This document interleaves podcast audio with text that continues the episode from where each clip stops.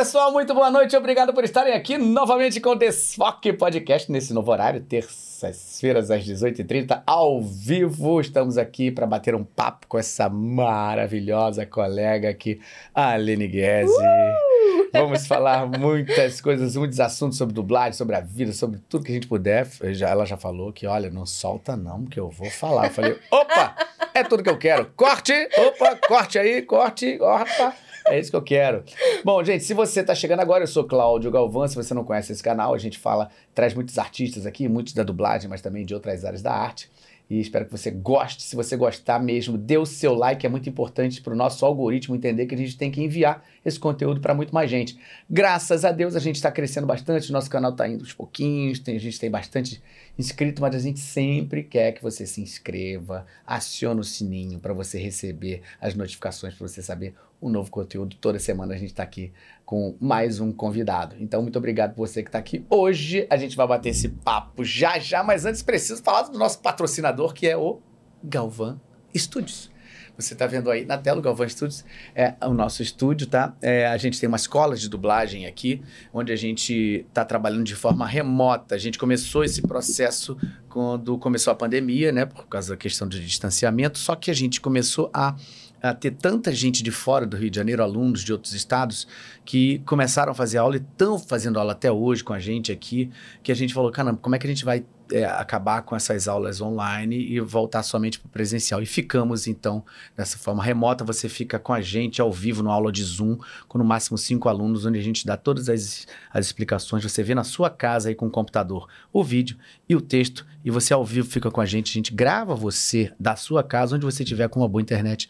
A gente todo dia grava cenas, a gente trabalha essas cenas, passa todas as, as, as técnicas necessárias para você se transformar no dublador ao vivo, tá? Então é um trabalho muito legal, você não precisa ter um estúdio na sua casa, basta você ter um computador, uma internet legal e um fonezinho de ouvido simples, tá? É o suficiente mesmo para você trabalhar e você realmente entender o que é a dublagem e começar a trabalhar. É um trabalho longo, né? Você precisa realmente se dedicar muito, como qualquer outra profissão, mas eu acho que uma vez que você é picado por esta mosquinha, você não quer mais sair dela. Se você tiver vontade, realmente, quiser conhecer nossa escola, você encontra a gente aqui no nosso Instagram, Galvana Studios, ou então no nosso WhatsApp, 9621, né? 96903 5805. Se você também ama dublagem, mas você não tem a menor ideia, você quer conhecer, tem muita curiosidade, a gente tem um curso chamado Você Também Pode Dublar, tá? Esse curso é um curso de aulas gravadas, são seis horas de conteúdo, ele é vendido pela Hotmart a gente aí, o é, que que acontece? Eu comecei a juntar muitas dúvidas que a gente tem, são muito recorrentes. Então a gente fala sobre o mundo da dublagem, os estilos, habilidades do dublador, as dúvidas que são muito recorrentes, tá? A gente tem aí uma entrevista com Léo Alcântara, que é um dos, dos, engenheiros de som daqui do Rio de Janeiro mais competentes, falando sobre a necess... todas as necessidades para você no futuro, se você tiver interesse de ter o seu home studio, como você precisa fazer. A gente tem uma entrevista também com a Carla Pompilho, é uma das diretoras mais conceituadas do Rio de Janeiro também, de dublagem, onde a gente fala todo o processo, como o filme chega, o tempo de é, execução desse projeto, edição, mixagem, a gente fala sobre todo esse processo. A gente fala também sobre as condutas que são necessárias para o dublador, horários que são necessários que eles cumpram, como ele é escalado, enfim, a gente fala muitos, muitas coisas. Eu comecei esse curso, é importante que você saiba que esse curso não vai ensinar você a dublar, tá? Porque você, para você se transformar no dublador, se alguém disser que você vai aprender a ser dublador com curso de aula gravada, foge, que é mentira. Mas isso daí é um curso introdutório. É muito importante para você tomar sua decisão. As pessoas estão muito satisfeitas com ele, porque todas as dúvidas que você tem no início, e são muito comuns delas existirem, é, você vai tirar aí. E você já vai tomar a sua decisão, você vai dizer assim: ah, legal, entendi que tem muita coisa para aprender, que tem um estudo profundo, legal, gostei, vou lá. Ou então você vai dizer: caramba, não sabia que era isso. Não sabia que era tudo isso. Você não vai gastar o seu dinheiro nem seu tempo à toa. Faz a curva, vai para outro lado. Então, isso é um curso introdutório para isso. Ele te ajuda muito. Todos os nossos alunos aqui que fazem as aulas é, remotas, né, que são ao vivo, todos eles primeiro fazem o curso. Você também pode dublar, porque já chega na aula sem aquelas perguntas: o que, que é loop? Como é que a gente recebe? Todo mundo recebe igual? Tem muitas dúvidas, tá? Estou falando assim, mas é, essas dúvidas são muito, muito recorrentes e são normais. A gente tira todas elas nesse curso. No final você também tem um bônus aí, você pode fazer uma aula é, experimental, gratuita com a gente, para você, ao vivo, para você conhecer o processo. Depois, se você tiver interesse, a gente tem muitos colegas aí que estão trabalhando no mercado, que foram alunos daqui, falando um pouco sobre o, a nossa a experiência aqui, né? Enfim, esse é um curso realmente está tendo uma aceitação muito legal e que eu fiz com muito cuidado para que você realmente vale a pena o dinheiro que você vai gastar, para que hoje em dia não tá fácil para ninguém, né? Então é isso, gente. Feito o nosso comercial, vamos aqui bater um papo com a nossa querida Aline Guedes. Vem cá, me dá sua mão aqui.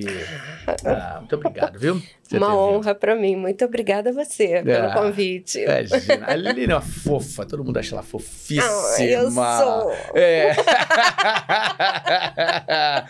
Olha só, gente. A gente já tá com pessoas aqui já no super chat, mas eu vou explicar para você. Se você tem dúvida e você quer entrar no nosso super chat, é muito simples, tá? Você vai clicar aí, olha, ali embaixo e você vai ver um valeu. Olha, vê se você vai. Ah, ali embaixo tem um coraçãozinho. Tá vendo ali, ó? Você vai clicar no valeu e vão aparecer em seguida alguns valores ali, possibilidade de você ajudar a gente. Isso é uma forma de você ajudar o nosso canal, tá? A nossa manutenção aqui. Você escolhe o valor que você quiser, tá? Pode ser, ser uma é realmente de acordo com a, a, sua possibilidade. E aí a sua pergunta ela aparece aqui, pá, coloridona no pop-up. Então a gente não consegue responder ao vivo porque tem muitas perguntas o tempo inteiro rolando. Quando você clica no superchat, você ajuda a gente ao mesmo tempo que sua pergunta, pá, aparece aqui, então certamente eu vou conseguir responder a sua pergunta um pouco mais rápido do que dos, dos, outros, que tem muita gente perguntando, tá? Então é isso. Muito bem, então vamos começar aqui. Olha, a gente não pode deixar de falar, é óbvio, de alguns personagens assim. que são vários, assim, incríveis, mas como a gente tem um, digamos assim, uma participação intensa nesse mesmo produto, eu não posso deixar de falar da Mei Mei, do Kung Fu Panda, porque eu faço Kung Fu Panda e ela é Mei Mei, pelo amor de Deus, um crossover pronto aqui. Ela é ah, maravilhosa. Não, é uma... Ah. Ela é completamente louca, é linda, é uma delícia. Ah, você começou a fazer o quê? Foi teste. Teste, né? Foi um teste, Serginho Cantor, que dirigiu, né? Uhum. E eu acho que a princípio a, Mei, a Meimei ia ter um, um, uma participação um pouquinho maior e acabou que é, é, ah, tinha, tinha isso? Você, é. Acredito que sim. Eu acho que ela ia ser a namorada do. Do, do, do Pô. Do Pô, mas uhum. acabou que. Acho que mudaram. Pô, que disso, tiraram a minha namorada, cara. Poxa vida, só porque. É, mas ela é meio perturbadinha, né? A sorte é. sua. É. é. Mas quem sabe, né? Ele encontra ali também. Tá, ele também é meio perturbado. Gente, mas foi um presentaço, porque é maravilhosa.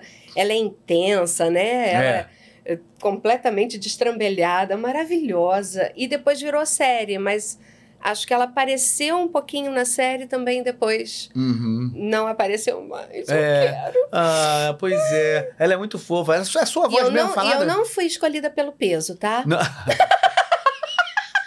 Sensacional. É, eu que nem eu também. Eu tenho a opção de personagem careca, né? Eu falo assim, ah, só porque você é careca. Não. Coincidência.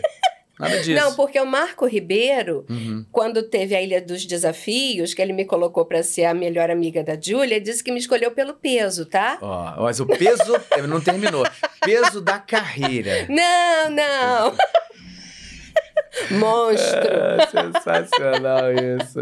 Mas a sua voz, a voz dela, a sua voz é mesmo falada, você não precisou é levantar um pouquinho, não, é só, é sua Só encorpei mesmo. um pouquinho. É. Deixei ela um pouquinho mais arretada. É. E ela tem brava, aquela né? coisa da, né, da sedução, às vezes, de se achar né, irresistível, maravilhosa. É, uma Mas autoestima ela é incrível. maravilhosa. É, eu com metade é. dessa autoestima, eu ia ser a pessoa mais feliz da face da Terra. Besteira bobagem. É, maravilhoso. Mas presentaço, presentaço. Eu acho que a, o grande barato da dublagem, que você estava falando, né? É, ninguém aprende a, a dublar com aulas gravadas. Gente, a gente só aprende quando a gente está ali é, praticando.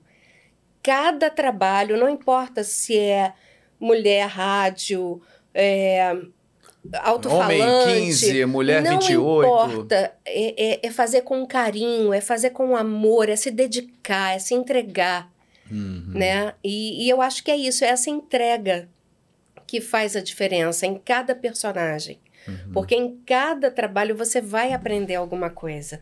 Sem não tem como não aprender. É, é, é, é, o que eu falo também, assim, é, é, é de quilômetro rodado, né? É, é ir É, ir praticando, ir fazendo, ir é, observando muitas pessoas que já a gente fazem, teve né? esse privilégio, né? No início, ver, a gente né? podia ver. É. Hoje a garotada não pode assistir mais por é. questão de confidencialidade. É. Nem a gente entra, né? A gente vai no é. estúdio hoje em dia, deixa o telefone guardado na chavinha lá, entra, sai, vai embora. Não, não é, e quando você não você vê lá, né? nem a, a, Você só vê a boca, às vezes. Tem aquele é. círculo. Todo, a tela tudo, toda preta. É. Só aparece a, a boquinha assim. É muito cruel. É, é muito cruel trabalhar assim, é. né? Porque. Você tem visto muito isso ainda? Eu já trabalhei algumas vezes assim, mas ultimamente já... não tem feito mais, não. É, assim, eu vejo coisas é, não terminadas ainda, o é. esboço, uhum. tem muito isso. Mas realmente, assim, eu acho que acontece muito com questão de cinema, uhum. né? Uhum. Mas eu acho que deu uma diminuída, sim. É, eu acho que sim. Acho que encontrou essa coisa de botar linha, né? Aquela marca d'água também. É, aquilo também atrapalha. E deixar o filme aquilo sem é tá bom para atrapalhar, é bom, é, é bom. É.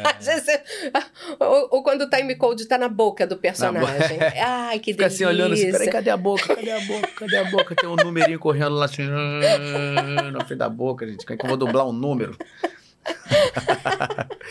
é, isso aí, muito legal. Ó, vou, deixa eu chegar aqui um pouquinho no superchat, né? Que nossos queridos amigos começaram a enviar alguns superchats. Então vamos lá, olha. Gabriel Henrique, muito obrigado pelo superchat. Gabriel, obrigado aí pela força.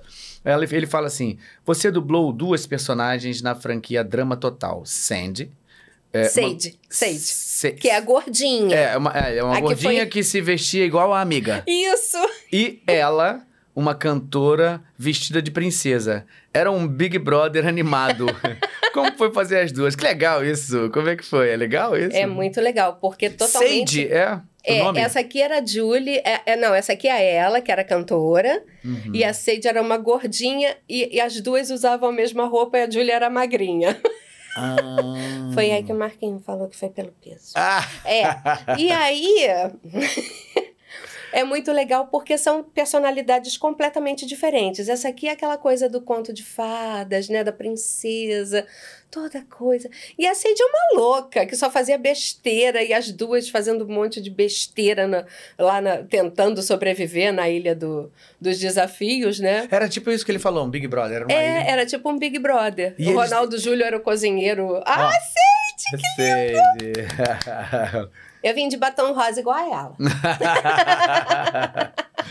Muito legal. E aí elas, elas, eh, elas eram, tipo, mesma, mesma... Não tinha equipes, né? Não é aquela coisa, tipo... É, é, Big eram, Brother mesmo. É eram coisa... equipes, né? Ficavam... É, tinham determinados desafios e eram... Tinha eliminação, né? Ah, Algum, tinha. É, tanto que ela vai para casa e aí, tipo, fica uma choradeira. Como é que eu vou para casa e deixar minha melhor amiga? Ah, era, era bem Big Brother mesmo, era bem. E aí saem acontecendo assim coisas totalmente estapafúrdias no meio. Gente, estapafúrdia, tirei lá do fundo do baú, né? É, mas Gente, eu sou de 64, tá? Tudo faz sentido. É, e aí, assim, era muito movimentado, era muito legal. Sendo que as personalidades completamente diferentes e, se eu não me engano, temporadas diferentes. Ah. Por, porque a Seide fazia parte de um grupo uhum. e essa menina que cantava era de outra temporada.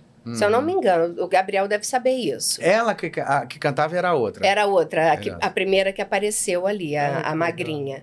Que legal. Olha o personagem tipo, Essa né? Essa aí, bonitinha. Era tipo uma branca de neve, toda coisa, um monte de bichinho em volta. E as vozes, sendo dentro do mesmo projeto, você pensava em diferenciar uma coisa da outra? Sim, sempre. Como é que era? Sempre. Uma assim, você lembra assim mais ou menos? Uma então, eu, eu sempre tento seguir um pouco do original. Ah, também. E aí eu colocava a voz mais docinha para ela, aquela coisa bem romântica, sonhadora. Ah, e pra Sandy não, a Sandy era toda louca, né? Escrachada mesmo, gritava que nem uma louca. Hum. Eu jogava a voz mais no metal. E hum. ela não, a voz mais aveludadinha. Você lembra de alguma coisa que ela cantou nesse, nesse episo claro episódio? Que não. não, né? Não tem muito pergunta. tempo? Tem. Ah, não. Não, mas não, não, não se incomode também de não lembrar nomes, porque o mais comum aqui é as pessoas. Eu dublei esse personagem mesmo. Não, mas deve ter pra lá de 10 anos. Ah, não. Tem então, muito tempo. É, é tô, tô, ficando velha, né, bebê? 5.9. É, Mas tá, tá ótima, tá ótima. É, ótima. Corpinho de 75, tá, cabeça, é, cara de 90. Que isso. Ó, então se tá com cara de 90, essa noventinha tá ótima, né? Vou combinar. Legal, legal. Vamos seguir aqui, olha, o Cavaleiro do Vento. E aí, tudo bom? Tá sempre, sempre por aqui com a gente também. Valeu, muito obrigado pelo super chat. Ele fala assim: "Fala Galvão, grandíssimo abraço, Aline. Amo o elenco de Ah, Steven Universo ah, e a Safira, que ela dublou. É. Presentão da, da Flavinha Fantinelli. Ah, que legal. Safira é, é um presente muito especial para mim. Porque a Safira simplesmente simboliza o amor. O amor sem qualquer barreira, sem qualquer limitação. Ela é o amor. Ela é aquela coisa branda que fala tudo muito macio, muito calminha e que mostra que amor não, não tem é, é, idade, não tem sexo, não tem cor. É amor. O amor é universal, um sentimento que, que une simplesmente. Ele, ele tem a função de unir, de unificar. Então, é realmente um presente para mim. Esse desenho, Castilho Universo, é sensacional. É sensacional. Que todas as dubladoras, dubladores que tiveram aqui, todos têm o mesmo, o mesmo discurso. Gente. Como isso é forte, né? É, o pessoal tem um carinho é. imenso. Márcia teve aqui, Márcia Coutinho. Emocionou, se emocionou muito falando do personagem, porque realmente é, um, é, um, é uma história, é um, é, um, é, um, é um roteiro que é. E eu acho que profundo. foi uma das últimas produções do Cartoon, né? Infelizmente. É. Eu acho que foi mesmo quase que fechando a porta, porque hum. infelizmente o Cartoon, Não, pelo que eu sei, é. acabou, né? É.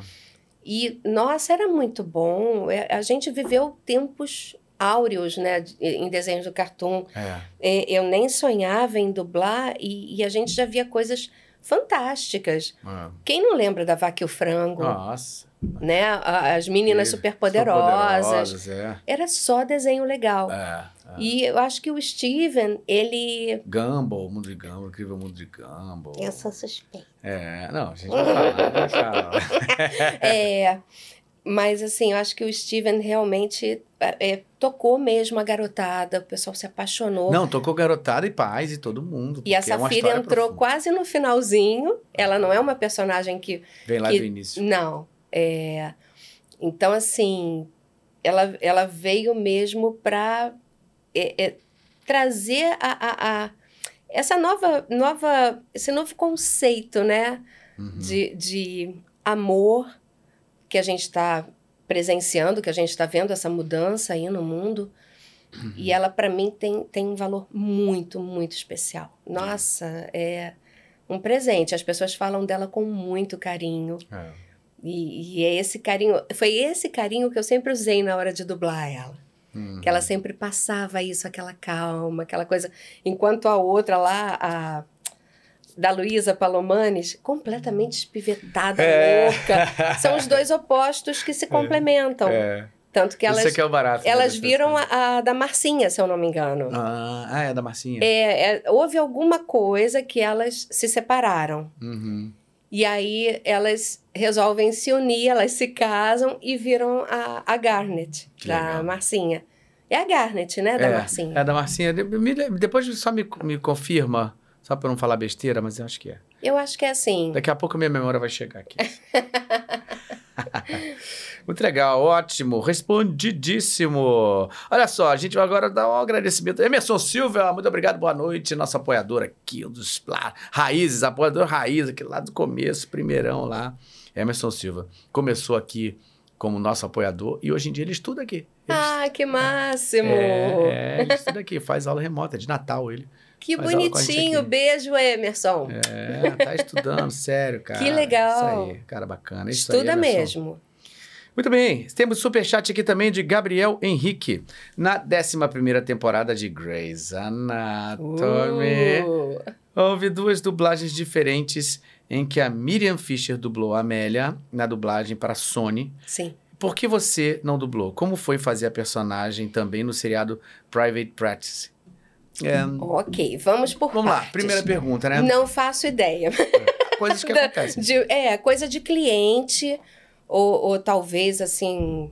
É, é, uma falha de comunicação, não sei. Eu só sei que a Miriam deve ter feito lindamente. Uhum. Amo de paixão, sou fã, é o meu anjo na dublagem, então tá tudo em casa.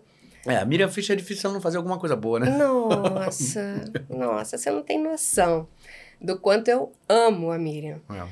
E Também. dublar a Amélia, é, presente de tio Manolo, querido, querido, que me deu muita oportunidade. É, vou falar uma coisa que, assim, poucas pessoas sabem. Eu achava a Amélia uma coisa assim, tipo, ok, temos um horário da Amélia, beleza. Mas eu não era apaixonada pela Amélia. Eu chegava, dublava, é, ela é, criando caso lá onde o Derek, o irmão dela, irmão dela, trabalhava tinha e um tal, no hospital. Problema sério ali, né? de- Problemaço. E aí eu achava ela meio assim, nossa, boba, né? Só que o Derek morre.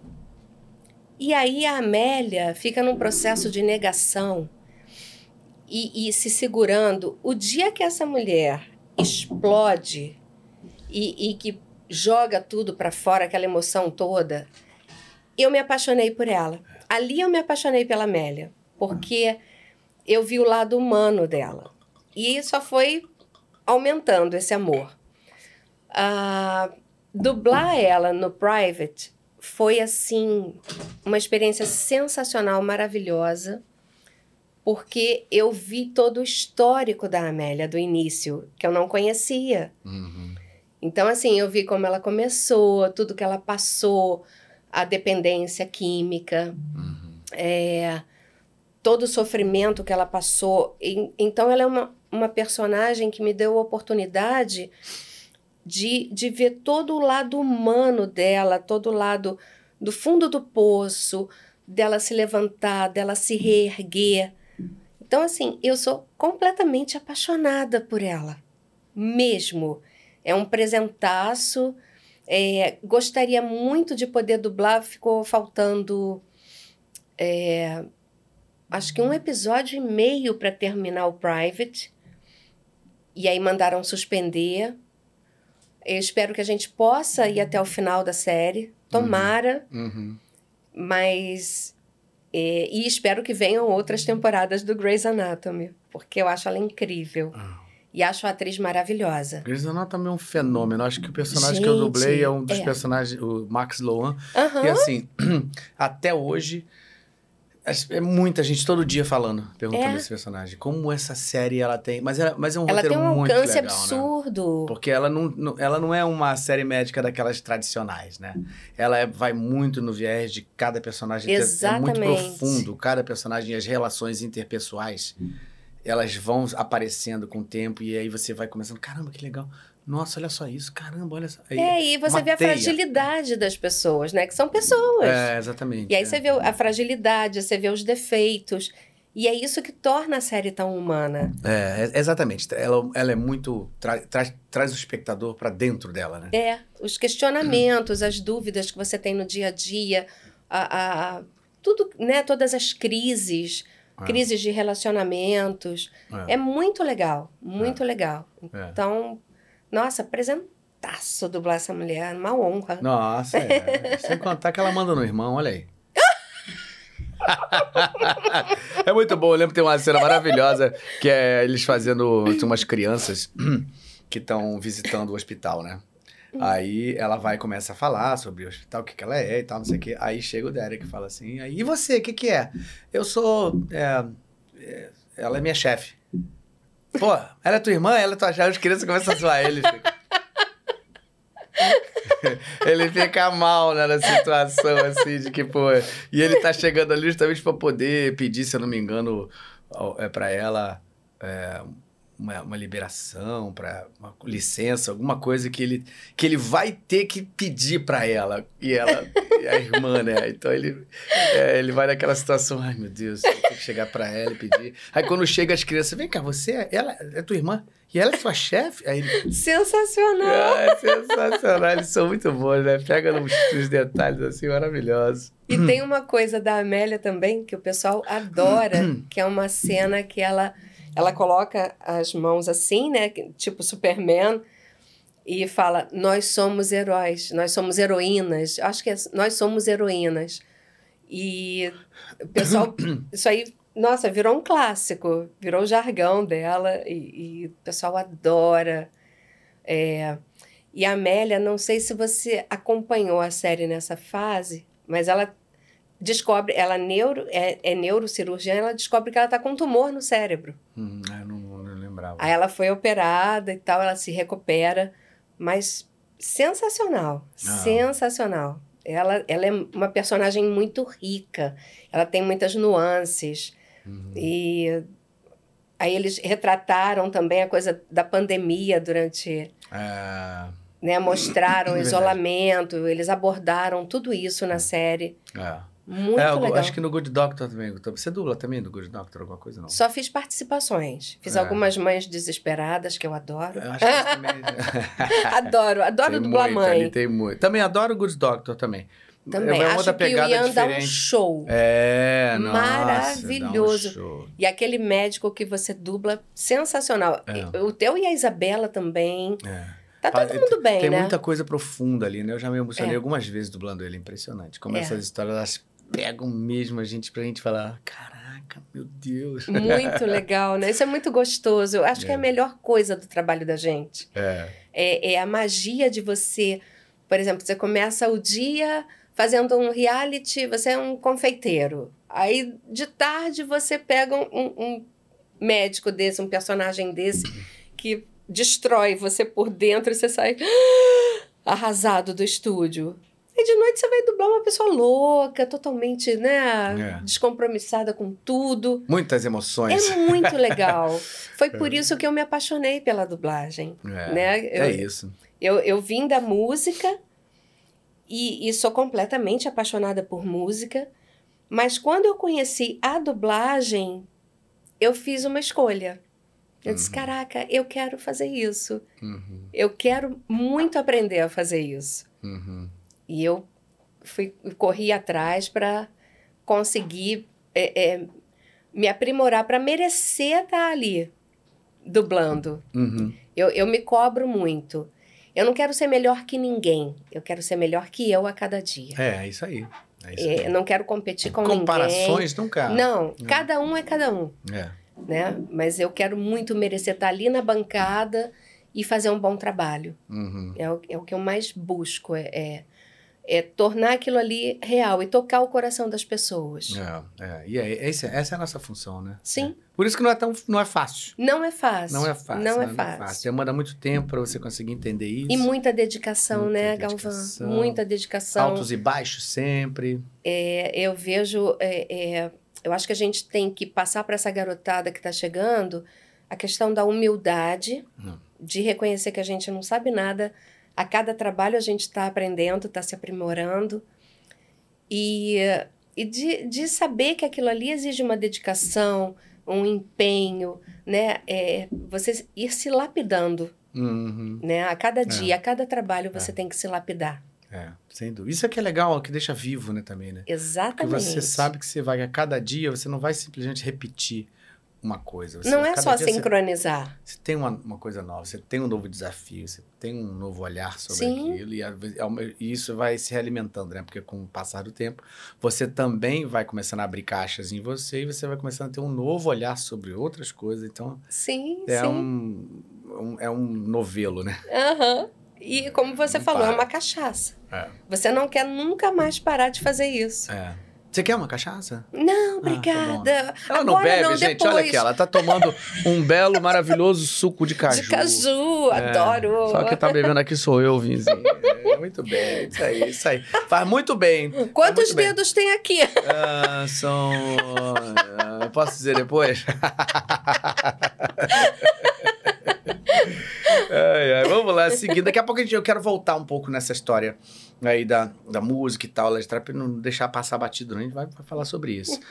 Olha aqui, ó, temos aqui Luiz Buzzy Blumen, nosso, um dos nossos apoiadores. Boa noite, valeu, cara. Obrigado aí por ser nosso apoiador. E ele diz assim, ó, Pessoal, like, like, like, like, like, like. É isso, gente. Às vezes você esquece. Dá o like logo aí. Não esquece, é importante, tá? É importante mesmo. Parece bobagem, mas esse negocinho vai, quando tem mais like, mais like, mais like, eles distribuem para muito mais gente. Então é, é isso, é um pagamento muito barato, é só você clicar ali.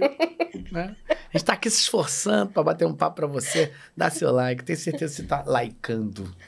Likeando. Muito bem, é um novo verbo que eu inventei agora. Eu like, tu like, Laicas, ele laica. Nós likeamos, vós likeais, eles, eles likeam. É todos isso aí, eles todos eles likeam. Olha aqui, ó, temos mais um comentário aqui, temos aqui, ó, Dioli diz, eu te amo, Aline. Eu te amo, Obrigada. mulher. Santa deusa. Sua voz consegue entrar profundamente na minha alma. Que paixão e um coração. Ai, que bonitinho. De Obrigada. Tá vendo? Também amo todos vocês. Tudo bem. Como é que você poderia falar algo cantado rapidamente para o Dioli, já que ele gosta tanto da sua voz. Mas fala para ele ali. Nunca se esqueça, nenhum segundo, que eu tenho amor maior do mundo. Como é grande o meu amor por você. Eita, Dioli, Dioli, olha aí que beleza, hein? Olha o presentão, olha o presentão. Legal, bacana. Muito bem. Seguindo aqui, ó, Superchat Eduardo Oliveira diz: Boa noite, Aline e Cláudio. Como foi dublar e dirigir o filme Missão Madrinha de Casamento? Amei você dublando a atriz Kristen Wiig Grande abraço. Ah, que fofo. Eduardo. Então, Eduardo, é... Dirigir e dublar, né? Um... É, foi. Foi, foi tenso. É...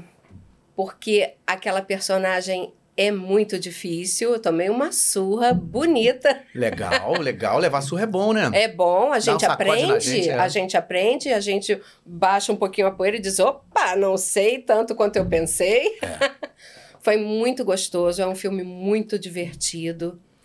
E dirigi Isabel Lira, Márcia Morelli, hum, Ettore, toda a galera, Reginaldo Primo, que participou.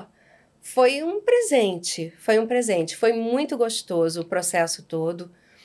É, é claro que a gente, depois, com um olhar crítico, a gente vê que podia ter feito coisas melhores, ter melhorado aqui, melhorado ali, mas faz parte da, do processo de aprendizagem, né? A gente é, olhar para trás e ver que tinha coisas que a gente poderia melhorar, mas foi muito gostoso. É, aquela atriz é sensacional. Ela já foi dublada por várias colegas e hoje quem oficialmente dubla é Angélica Borges, maravilhosa, dubla lindamente. Mas naquele papel e eu acho que eu dublei mais uns dois filmes dela, inclusive um filme em que ela tinha borderline. Ah, caramba. Muito legal com a direção da Miriam Fischer, maravilhosa. E foi muito, muito desafiador. Era um filme de Nossa. altos e baixos, ela estava ah, muito calma, de repente ela surtava. Foi, foi muito bacana. Mas o Missão Madrinha de Casamento é muito engraçado a, a cena do avião que ela ela começa, ela fica bêbada, que ela começa a ver gente na asa, ela para o avião, ela faz um caos. Gente, eu me diverti demais naquilo.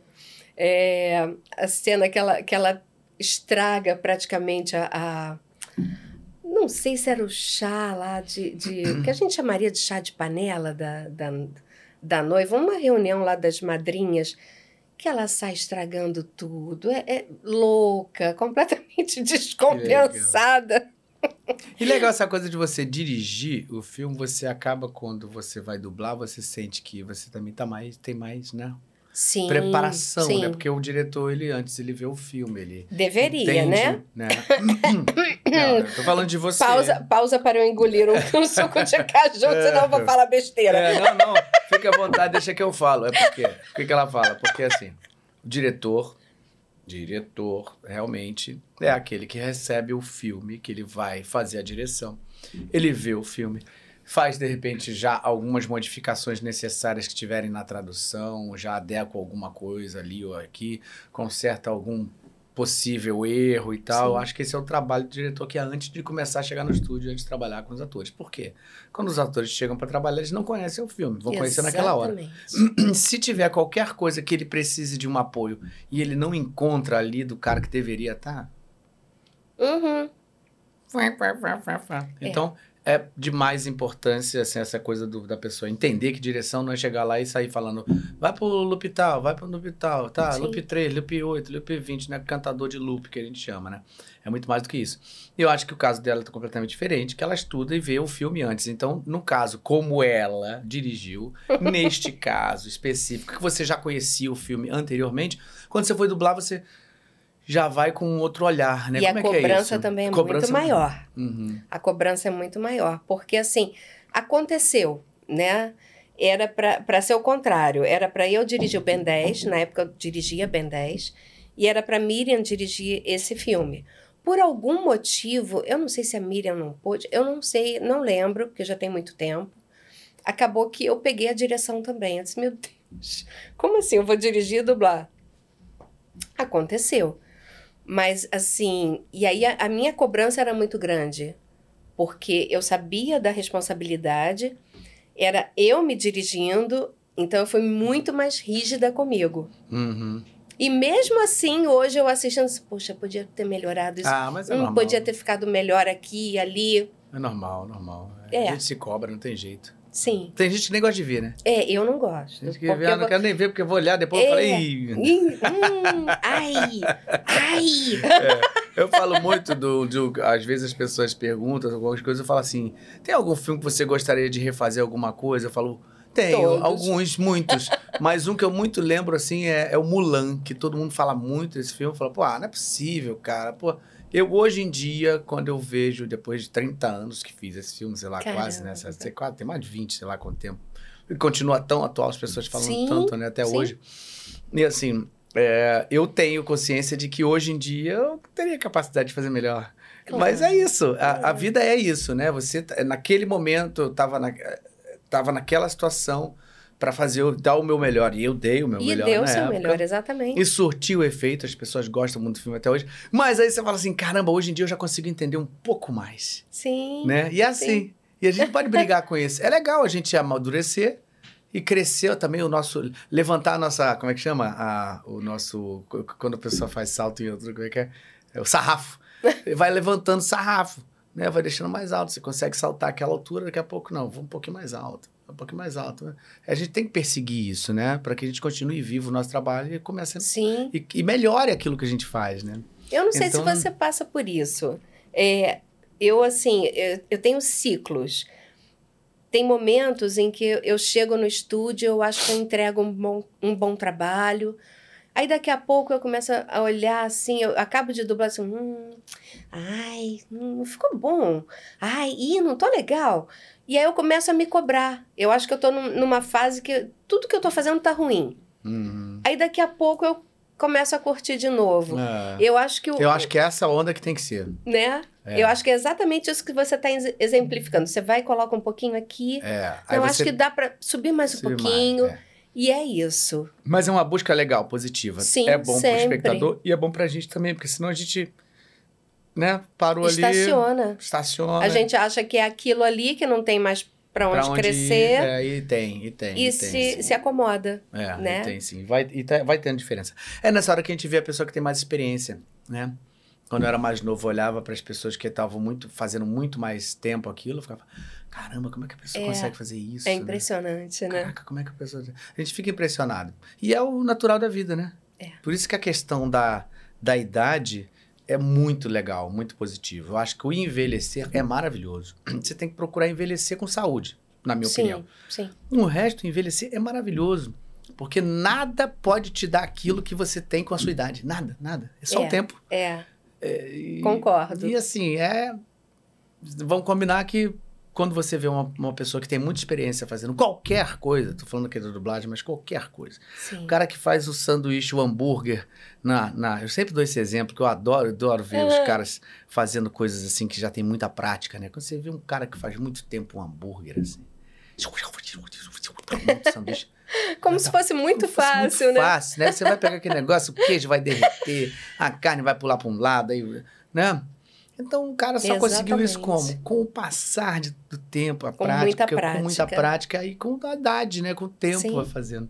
Então eu acho isso maravilhoso. O amadurecer, o, o envelhecer nesse, para mim é, é, o amadurecer. Não é. é, porque velho a gente fala assim, ah, isso tá velho né, tem um, um, uma coisa pejorativa, pejorativa, quando se fala Exatamente. do envelhecimento. E não, cara, se você parar para pensar, né, assim, no Oriente eles têm um respeito muito maior, um entendimento Nossa, maior, muito é maior sobre, diferente. sobre isso, a importância que tem o ancião, né? É. a inteligência, a sabedoria e tal. E é o tanto de, tanto experiência, experiência, e conhecimento que ele tem para passar. É, né? é, é, é, é, é a valorização da, da experiência, do, e aqui no Brasil, infelizmente, a cultura da gente é totalmente oposta.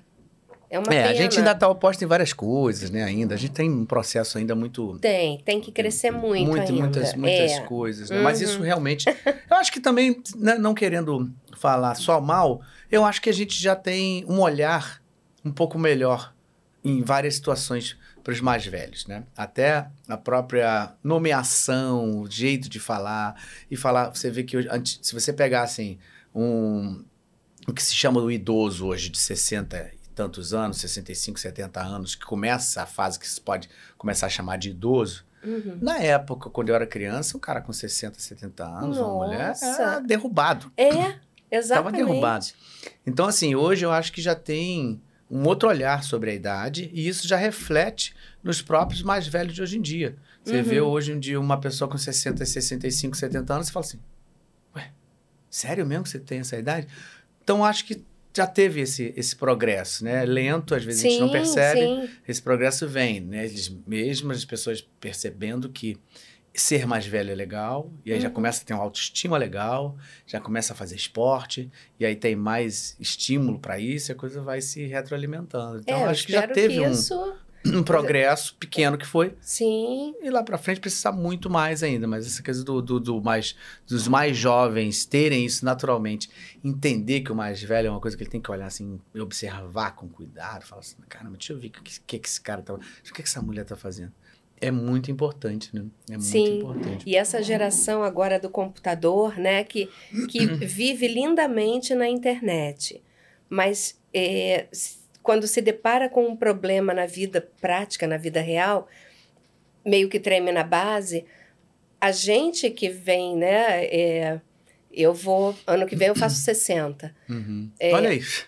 A gente que vem dessa geração, a gente aprendeu muito na base da, desculpa o termo, da porrada mesmo. Tipo, vai à luta, é. sabe? Corre atrás do prejuízo. Uhum. Então a gente não tinha internet. Uhum. A gente tinha que se virar. É. Então, eu acho que a gente tem muito para oferecer para essa garotada. Uhum. É, eu acho que, como tu também vai, vai rolando uma adaptação, né? Eu acho que a tecnologia, tudo que está chegando, também ajuda muito, né? A, a, a, te dar a capacidade de você estudar coisas com mais facilidade. Porque antigamente a gente tinha que procurar na Barça. Gente, eu tinha que ir na, na biblioteca para fazer pesquisa. É. Entendeu? Hoje em dia, a quantidade de conteúdo que você tem, tudo que você precisa, você tem ali. Clicou, Sim. você acha. Então, pô, você ter essa possibilidade de estudar. Agora tudo depende da pessoa, né? Antigamente também tinha gente que tinha lá a biblioteca e não estudava na biblioteca. Sim. Hoje em dia a pessoa tem uma internet que tem milhões de coisas e vai ver outra coisa. Vai ver não... besteira. Besteira. Então, é, isso aí é do ser humano, né? em qualquer época Óbvio. que tiver, vai ter isso. Mas eu acho que esse lado de oferecer também possibilidades de estudo, de. Sim. Né? Sim. Muito mais ali na mão, também é muito legal. Facilita, né? Tira esse lado da dificuldade, né? Porque fica tudo um pouco mais fácil. Mas eu acho que vão se criando novas dificuldades, porque você vê, essa dificuldade atual é o quê? É, semear, é, é, é separar o joio do trigo. Como você também tem muita oferta de muita coisa, Sim. e uma explosão de coisas ao mesmo tempo, caramba, o trabalho desses jovens também de, de conseguir selecionar, falar, selecionar né? isso, é. também não é fácil. Né? Onde já, já é, é, é, né? Onde você pensava, quando você pensaria que você ia ter acesso a um curso, a, a aulas de dublagem online? É. Quando você quando? ia sonhar com isso? Não, eu lembro quando a gente sonhava de pegar um, um, um, celular e falar com alguém ao vivo. Isso pra mim era coisa dos Jetsons, lembra? Sensacional, né? Os Jetsons faziam isso, né? Lá Sim. atrás. Pegava e falava, oi, é o Roy, não sei o quê. Eu lembro disso pra caramba. Eu falava, caramba, olha só que loucura. Isso, É isso é uma sensacional. maluquice, isso não vai existir nunca. Imagina alguém falar com um negócio assim com o outro. Isso é de todo mundo fala a hora que quiser, pelo mundo inteiro, em qualquer lugar. É maravilhoso. Aí você faz chamada de vídeo, você Não, vê a é isso. pessoa, É você isso que eu tô falando. conversa, você- É a, a chamada de vídeo. É sensacional. Isso já tava nos anos 60, o cara lá. Esse cara era sensacional, não Um lembro. visionário, né? Visionário, né? Um visionário. Botar no desenho da década de 60 um cara falando uma chamada de vídeo num, É. num aparelho que teoricamente não sabia nem que era um aparelho celular. Era um aparelho que tinha um. que ele falava com outra pessoa. Eles andavam em, aeronaves ali. É. Quer dizer, olha que louco. Aí você fala naquela época, você fala, cara, que loucura isso. Isso não vai existir nunca. Onde é que já se viu uma ideia dessa? É maravilhoso, Coisa de né? maluco. Todo, malu- todo mundo tem um maluco desse agora no bolso. Qualquer um. E não vive sem ele, né? E não vive sem ele. A gente é completamente dependente disso, é impressionante. É, incrível, né? É, é maravilhoso. Bom, vamos lá. Seguindo aqui, ó, tem muita gente perguntando, tá, gente? Obrigado novamente pelas perguntas. A gente vai correr atrás aqui para conseguir realmente responder todo mundo. Vi uma pergunta aqui muito maravilhosa, porque ela é totalmente rosa. Jaqueline Costa. Uma pergunta rosa linda que pá, apareceu aqui para mim. Olha aqui, ó. Jaqueline, muito obrigado pelo superchat. Ela fala assim: Oi, Galvão e Aline, tudo bem? Galvão, você dubla o meu personagem favorito. Ah, sou eu mesmo. É, obrigado, obrigado mesmo, Jaqueline. Aline, como sempre eu digo, você é maravilhosa como pessoa e profissional. Pergunta: o personagem mais desafiador que você dublou? Essa é uma pergunta que pra mim sempre que faz eu fico. "Upt". Mas pense aí, pode, pode ficar à vontade. Ela perguntou: qual o personagem mais desafiador que você dublou? Foi a Joyce no filme Superação Milagre da Fé. Cara, Porque. não tremeu na base. É, porque. Primeiro é uma história verídica. Linda a história. Uma história realmente de fé, de. de, de é, persistência, de entrega. E foi muito, muito intenso dublar a cena em que a mãe vê o filho morto. Nossa. Eu ali, eu desabei, eu chorei, mas eu chorei muito. E eu disse, meu Deus, como é que eu vou dublar essa cena? Aquilo me arrebentou por dentro. É, não sei se você conhece a história. É, o menino tá brincando num lago congelado, ele é adotado. Sim, sim, ele cai dentro lá. Eu, ri- eu vi esse filme, eu vi esse filme. É lindo isso. tá? E, E é aí- comoventíssimo. quando ela vê o filho ali que ela não aceita e ela começa a, a desafiar Deus e o Espírito Santo. Ah, é. Claro que tem uma tendência né, religiosa, ao filme, é, é, mas independente disso, a história é linda, linda, linda. É. E quando os batimentos voltam, e ela não desistindo do filho, e ela peitando todo mundo, médico, enfermeiro, pais e mães que já, já tinham desistido de acreditar que o menino ia sobreviver. É. Ele ficou Aquilo- muitas horas submerso. Foi. Horas não. É, Não sei quanto tempo, mas foi, Foi, um tempo assim é. que seria um tempo que realmente a pessoa Ele morreria. foi dado clinicamente como, como morto. morto. É, é. E aí, no final do filme, que aparecem as fotos deles. na É, vida da real. família real, é. Caraca! É. Então, para mim, foi, foi o, o meu maior desafio. Não faço ideia. É, a- aquela cena dela, aquilo ali, caraca. É. Não tinha outro jeito de dublar sem ser me colocar no lugar daquela mulher e, e desabar com ela. É, pô, puta dificuldade. Pô. Entendi agora por que você foi tão certeira. É esse. Foi, foi. É. Porque eu espero, peço a Deus que eu vá muito antes. É, não há nada porque a gente possa falar É, que possa ser um ordem- sofrimento na vida que essa ordem seja a ordem quebrada. natural das coisas, É. né? Que não, É. não tenho nem como imaginar. Então, uma vez que você tem filho, a sua vida definitivamente se transforma em outra se coisa. transforma. Acabou, é. Sim, sim. É tudo por eles. É, é- É. A gente. E mãe mais ainda. Não querendo aqui, né? Fazer a disputa do, do pai e da mãe, né? de Defender uma coisa ou outra, né? Mas é que naturalmente a relação que uma mãe tem de gerar o filho, sair ali de dentro É dela, muito período. É, É muito muito intenso. Então, assim, seria hipocrisia a gente dizer que isso aí não é, é mais intenso ainda na, na mãe, né? Porque realmente é, não tem como você negar que passou nove meses ali dentro, aquele negócio crescendo ali, você em contato 24 horas por dia. É uma simbiose, né? É, e quando sai, ele já estava ouvindo você o tempo inteiro, estava ouvindo o seu, a sua circulação, seu batimento cardíaco, a sua própria voz Sim. o dia inteiro. Quer dizer, é, é, é impossível, é inegável que aquilo ali, quando sai da barriga, continua um apêndice, né? É, Para o resto da vida. é. Então, eu acho que não, é, não tem, é, não Ah, tem mas explicação. Mas tem muito paizão por aí também, Não, tô falando porque eu sou assim também. Mas assim, eu- e é por isso mesmo, por entender a profundidade de ser pai e, e da importância que é você ser pai e os, os filhos, o que é essa relação, Sim. que eu comecei a entender mais ainda, cada vez A mais a mãe, entendeu? Uhum. Porque eu percebi que, que é, é uma coisa fora do normal. É, é uma É. coisa, é uma coisa de. Tem gente que fala é o milagre da vida, tem gente que fala que é, que é uma dádiva, que é, enfim, não, intor- não importa o nome. Mas Sim. a verdade é que a, a você ter um filho e o processo todo, depois que nasce, cresce, se educar, etc, etc, etc, é, é algo que é o mais importante realmente na vida da- de um ser humano que está ali para fazer isso, né? Sim. então, você quando se depara com uma situação como essa num filme, né? Você que é Putz. mãe, né? Então, e o Johan, Johan. olha que nome? Ah, Johan. sabe o que, que é isso? Lá pelo sétimo mês, o nome dele ia ser Yuri. Ah, é? Aí aquela criança me aparece no sétimo mês, num sonho, dizendo: Não me chama de Yuri, que eu não gosto desse nome. Ah, apareceu no sonho? Molecão de cabelinho aqui, lourinho, era, era ele. Quando você estava grávida? Sétimo mês. Caramba. Aí eu acordei, tadinho do meu marido. Maurício, ele não quer se chamar Yuri. Olha ele aí, olha ele aí, ó. Meu bebê, luz da minha vida. Esse moleque é tudo, cara. Que legal. É, é muito amor para uma vida só. O que, que ele tá fazendo? Ele faz é, design em 3D. Ah, olha aí, que legal. E espero ver esse molecão ainda desenvolvendo jogos e, enfim, Sim. que é a praia dele. Que é a praia dele, É a que é praia o que tá, né, crescendo cada vez mais aí, né? Ele é, é legal. companheiraço, amigão.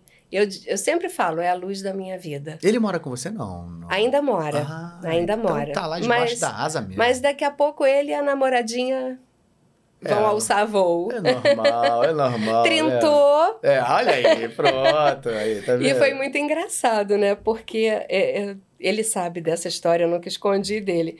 Quando eu engravidei, eu tava malhando, tava fazendo uma super dieta para começar a bombar. Uhum. E aí, meu marido fazendo ciclo, eu disse, não, vou ficar musculosa, isso e aquilo. Que eu, eu fui uma criança gordinha. Eu sofri muito bullying quando era criança. CDF e gorda, imagina, né? Uhum. Prato feito. É, aham. Aí, quando eu descobri que eu tava grávida, eu entrei numa depressão. Não quero! Não! Eu tava usando biquíni de praia pela primeira vez na minha vida. E foi na época que você engravidou. Foi na época que eu engravidei. Olha que doideira, hein? E aí, passou aquela coisa, fiz a primeira ultra, ouvi o coraçãozinho. Aí eu desabei. É. Eu me apaixonei por ele. Gente, a coisa mais linda dessa, dessa vida. É. Eu disse, cara, ali eu já, já me entreguei.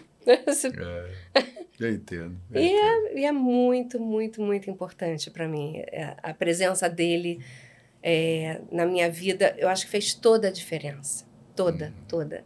Eu sou uma pessoa muito melhor hoje do que eu era. É, a tendência é essa. Eu né? buscava muito a coisa da aparência e é, de, de- esteticamente, né? O belo e, e vaidosa. E, de repente, né? é, eu abri mão disso tudo. Não que eu, que eu não tenha voltado ao meu peso, mas logo depois veio um câncer, em 2008. E aí realmente eu entendi que, ok, é legal você cuidar da aparência. É, é muito bom você se sentir bem com você e olhar para o espelho e gostar do que você está vendo. É. É, mas tem, tem muito além disso. A coisa vai muito além disso. não é só o físico. É, eu, eu me considero uma pessoa vitoriosa, de muita sorte, porque eu descobri a tempo. E não, não troco o que eu tenho hoje, o que eu sou hoje, por aquela Aline, de forma alguma. Que ótimo, né? Eu sou muito mais feliz comigo hoje. Uhum. Eu te conheci em várias Alines, né? Então eu sei o que você está falando.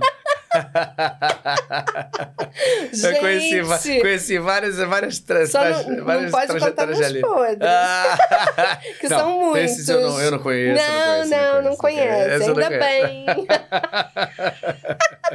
Quando eu cheguei na dublagem, eu já estava convertida. que maravilha. É, muito bem. É isso aí, Johan. Olha a mãezona aí. É isso aí, Johan. Boa sorte, boa sorte, Johan, no seu no seu caminho aí, porque realmente é um caminho que tem tudo para dar certo, né? Hoje em dia. Deus é cada vez Amém. mais isso, né? Cada Amém. vez mais isso. Muito bem, vamos seguindo aqui, ó. Muito obrigado novamente pelo superchat, tá, Jaqueline? Brigadão. E agora vamos pro Gabriel Henrique. Superchat, muito obrigado também. Grace estreia amanhã no Star Mais. Hum. Como a Amélia está nessa nova temporada? Tá mais calma. Oh.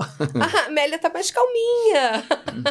Eu acho que o, o foco é, tá mais agora no sobrinho, né? Hum. Apareceu o sobrinho. E tem muita coisa acontecendo. Tem a galera nova que chegou no hospital. Então, acho que o pessoal vai curtir bastante. Tem muita novidade. E ela tá sempre enrolada emocionalmente, né? É, não sei por que me escolheram para dublar. Coincidência. Não, mas ela tá, tá mais calminha, tá mais tranquila nessa, nessa temporada e muito mais madura. Uma coisa que eu reparei nela, a postura dela como profissional, ela tá muito madura, ela tá muito certa daquilo que ela que ela quer profissionalmente. É, é muito legal ver a, a, a, personagem crescendo. Crescendo, é. À medida que você também está crescendo. É. Né? É. Muito legal, muito legal mesmo. Isso aqui é um barato de uma série, né? Que ela tá olhando uma coisa viva, né? É. Né? Tá acontecendo e aí vai sendo impactado por tudo que está na a volta ali, a época, né? Muito legal, muito legal mesmo. E, a gente dublar o personagem assim, tem que acompanhar, é muito bacana. Gente, é maravilhoso, é uma delícia. Hum. É muito gostoso. Você vai é, é, amadurecendo com a personagem. É muito, muito prazeroso. Muito. Uhum. Legal. Olha aqui, ó, tem um comentário aqui de um, não sei se você conhece aqui, ó, Aline, amiga linda e talentosíssima, Márcia Coutinho. Ah, ah Marcinha, um beijo pra você. Tá aqui com a gente, obrigado. Linda, maravilhosa, talentosíssima. É, isso aí. Olha só, ela fala assim: Aline, amiga linda e talentosíssima, grande cantora, dubladora, diretora, sensibilidade e inteligência andam de mãos dadas. Amo e admiro muito. Ah, que linda. E eu muito mais. Você é maravilhosa, Marcinha. Ela é muito generosa. É, é. Eu sou suspeito para falar que eu amo a Márcia. Marcinha Sim. é unanimidade, né? É unanimidade. Não tem como não gostar da Márcia. A Márcia é, é aquela, aquela pessoa iluminada. Minha parceira, né? Gateira também. Gateira, é gateira verdade. também. Explica melhor isso aí para quem tá vendo. Fala aí, que história é essa de gateira? ah, então, em 2003, é, a gente achou uns gatinhos na rua. E aí a gente começou a adotar. Foi adotando, foi adotando, foi adotando, a família foi crescendo. A gente chegou a uns E gato 20... também? Você, você castra ou eles Não, ficam... todos castrados. Ah, tá, todos castrados, vai... vacinados. É claro que alguns a gente foi perdendo, né? Mas chegamos, eu acho que a 22 ou 23. Santa Maria. Hoje a gente tem 15. É, alguns foram por idade, outros por probleminha de saúde. E a Márcia adotou também e é que nem cachaça, é que nem dublagem. Você adota um, ah, mas tá tão sozinho, né? Aí você vê aquela coisinha ali, ah, só mais um. É. Eu fiz isso na minha infância. Levei gato de rua para mim, cheguei em casa e eu, que que é isso, menino? É, Aí já era. É, já estava em casa. eu passei por isso. Então, assim, eu sempre fui muito apaixonada por bicho. Eu sempre tive uma ligação muito forte. Tanto que eu sou vegetariana há 36 anos, porque eu amo muito. Como é que eu posso gostar de um gato, de um cachorro e comer um porquinho, uma vaca, que eu considero animais extremamente inteligentes, brincalhões. Você já viu vídeo de vaquinha brincando, jogando bola? Jogando bola? Jogando bola.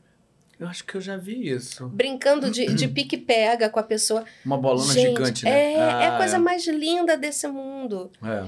Então eu comecei a questionar de onde vinha aquela carne que estava no meu prato. Eu disse, hum, ah, não, não quero.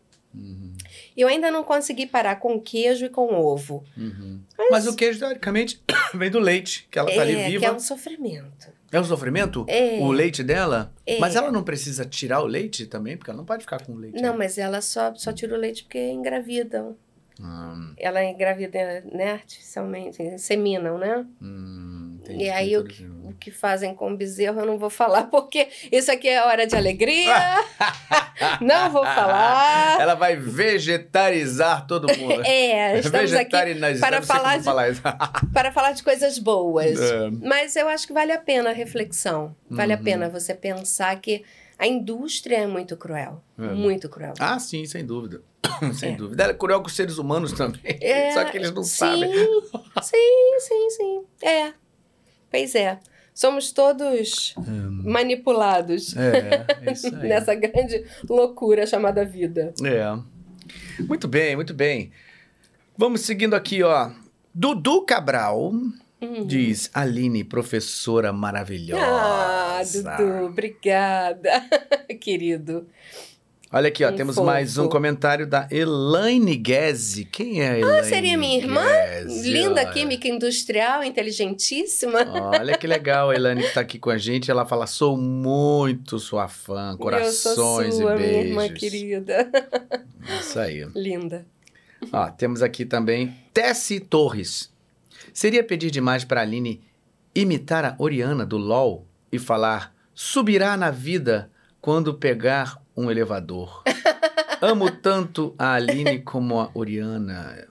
Muito bem, você lembra? Ah, ela é aquela voz Então, robótica. É, Hum. eu, eu lembro mais da voz dela quando a gente fez as Guardiãs Estelares, que, que foi uma coisa bem jovenzinha e bem robótica. Mas a frase é: subirá, Subirá na, vida. quando pegar um elevador. Ok, né? Eu vou fazer como as Guardiãs, tá? Porque eu não lembro exatamente qual foi a voz que eu usei para ela é, na primeira dublagem. Subirá na vida quando pegar um elevador. Sensacional.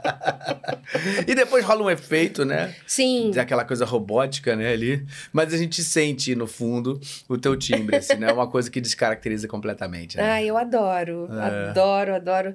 Foi um, um presentaço, porque é, eu dublei a Oriana, deve ter sido por volta de ah, 2010, talvez. Tem tempo, liga, Flávia. Tem, tem muito tempo. E a Sona, que eu também dublei, que é, o pessoal ama de paixão, é, ela chegou a, a, a ganhar novas skins, então é, é, ganhou novas falas. E a Oriana estava lá quietinha, esquecida, né? E de repente o pessoal me contatou para falar, né, de um projeto que teria tipo historinha, né, como se fosse um, uma historinha delas é, mais humanizadas e tal. E ela é, apareceria bem robótica e iria é, aos pouquinhos se humanizar.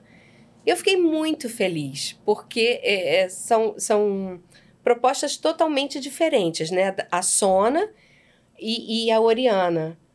E eu amei participar do projeto. Fui até na, no, no, no Dublacon, né? Com o pessoal do, do, do jogo, do Ah, LOL. Foi legal. muito, muito gostoso. Que legal. Muito É, gostoso. E, é- e tem uma legião de fãs. Sim. Nesse, né? Incrível como esse jogo. ó, falando até. Temos aqui, ó. Muito obrigado, Robert Van Silva, pelo superchat. Ele diz: Aline, sua voz faz parte da minha vida, principalmente com a Susan Test, Johnny Test. Adoro. e com os personagens de League of Legends, como a Sona. Hum. Amo demais. Como é pra você dublar um jogo? Ah, Olha que delícia. Completamente louca, adoro.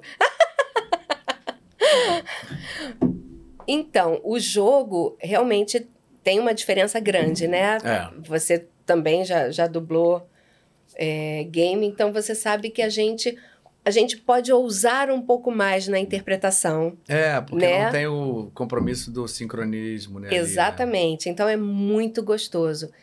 E dublar a Sona foi uma coisa assim. A Sona é, é- ela é toda poderosa, né? Ela, ela tem aquela voz mais, mais aveludada, mais poderosa. E o pessoal ama a, a, a Sona. Eu já dublei a Sona, a Oriana, e dublei uma personagem de guerra. Acho que é Gears of War. Não tenho certeza.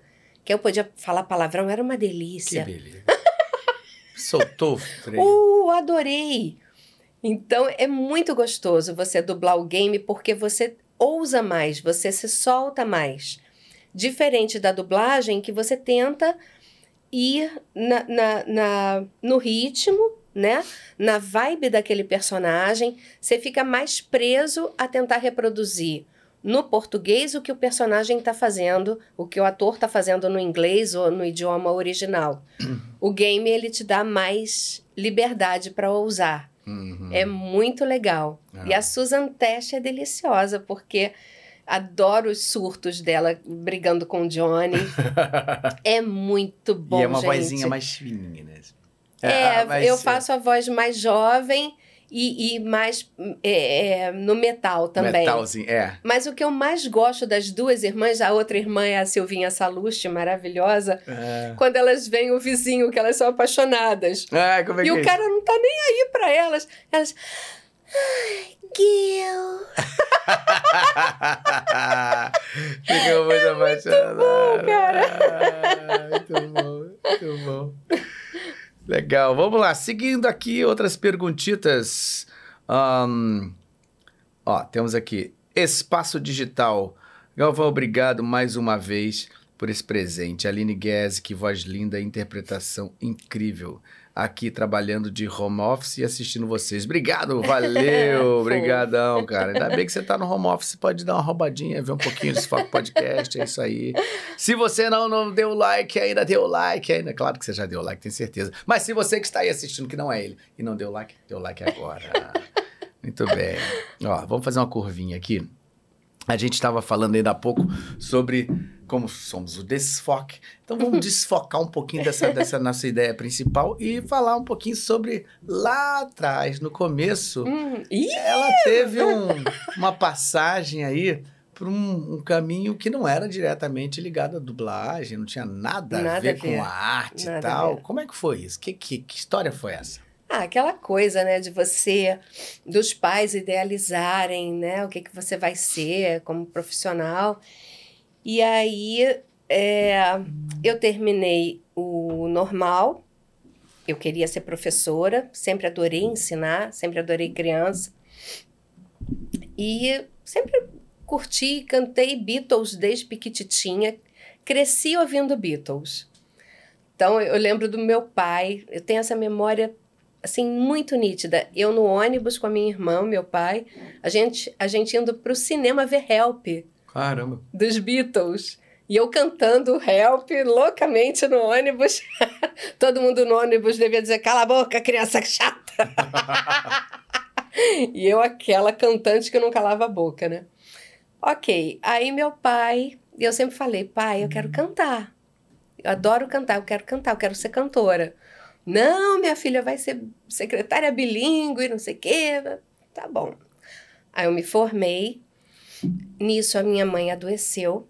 É, e eu ia fazer faculdade de música, eu ia tentar faculdade de música e disse: não, tenho que começar a trabalhar para ajudar. Minha mãe teve esclerose lateral amiotrófica, ela. Uhum. E aí é, fui trabalhar num banco, fiz um monte de, de processos seletivos, fui trabalhar num banco de investimento. Uhum. É, fiquei um ano mais ou menos. Estava indo para a terceira promoção. Peguei catapora com 19 anos. Caramba. Eu sempre fui retardada para tudo, né? 16 anos rubéola, 19 catapora, por que não? Olha aí. Ah, Mais uma Besteira. coceirinha aí. É, besteira. Aí fiquei em casa. Uma semana em casa. Na época eu tocava muito violão. Aí disse, ah, vou gravar uma fita. Gente, era fita mesmo, tá? Fita cassete.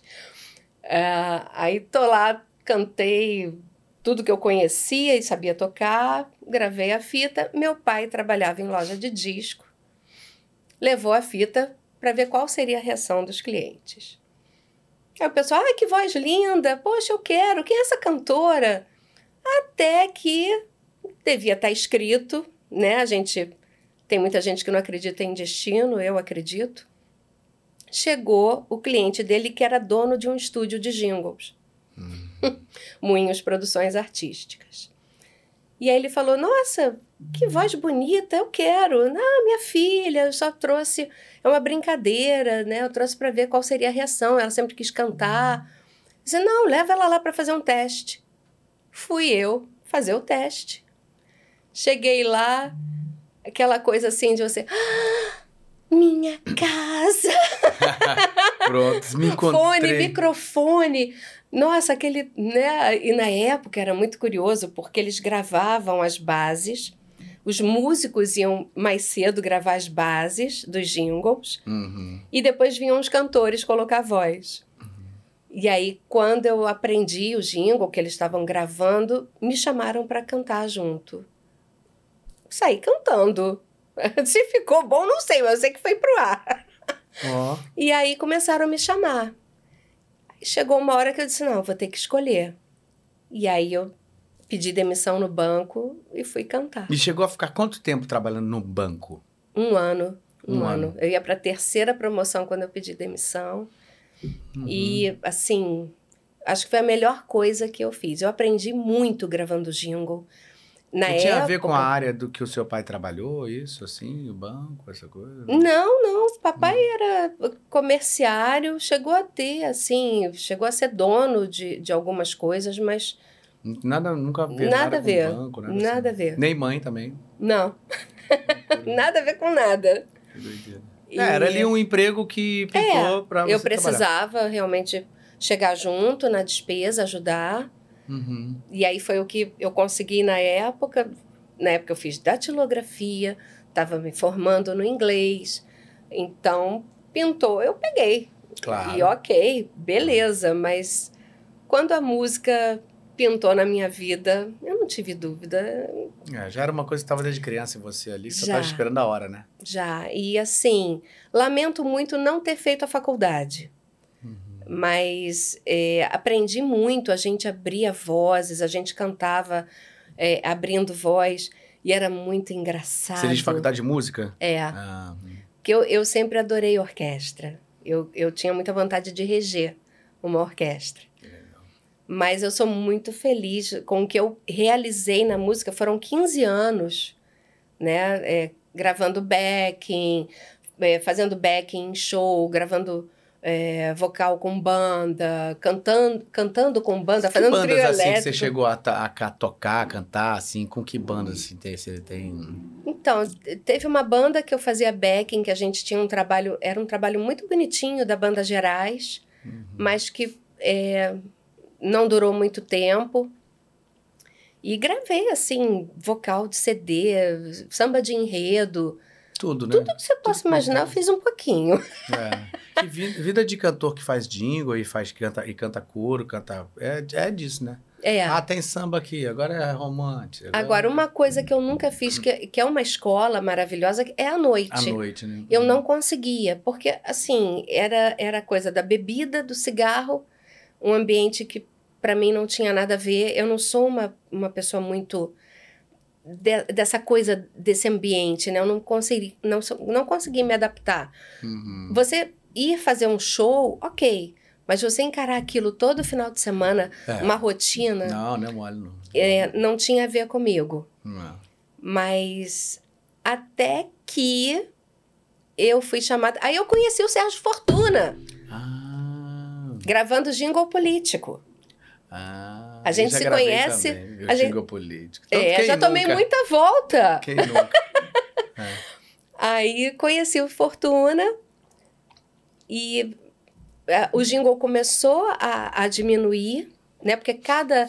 Na época era a, a sensação do momento, não sei se você vai lembrar destes sete, da Yamaha. Tecladinho, Sim, que fazia claro, tudo. Fazia tudo, é. É, foi o achado da época, né? É, é. Então, cada músico foi montando o seu Seu estúdio estúdio, caseiro é, exatamente. e produzindo seus jingles em casa. É, As é, grandes gravadoras de jingle foram, né, quebrando. é. É o que aconteceu com o mercado fonográfico. Exatamente.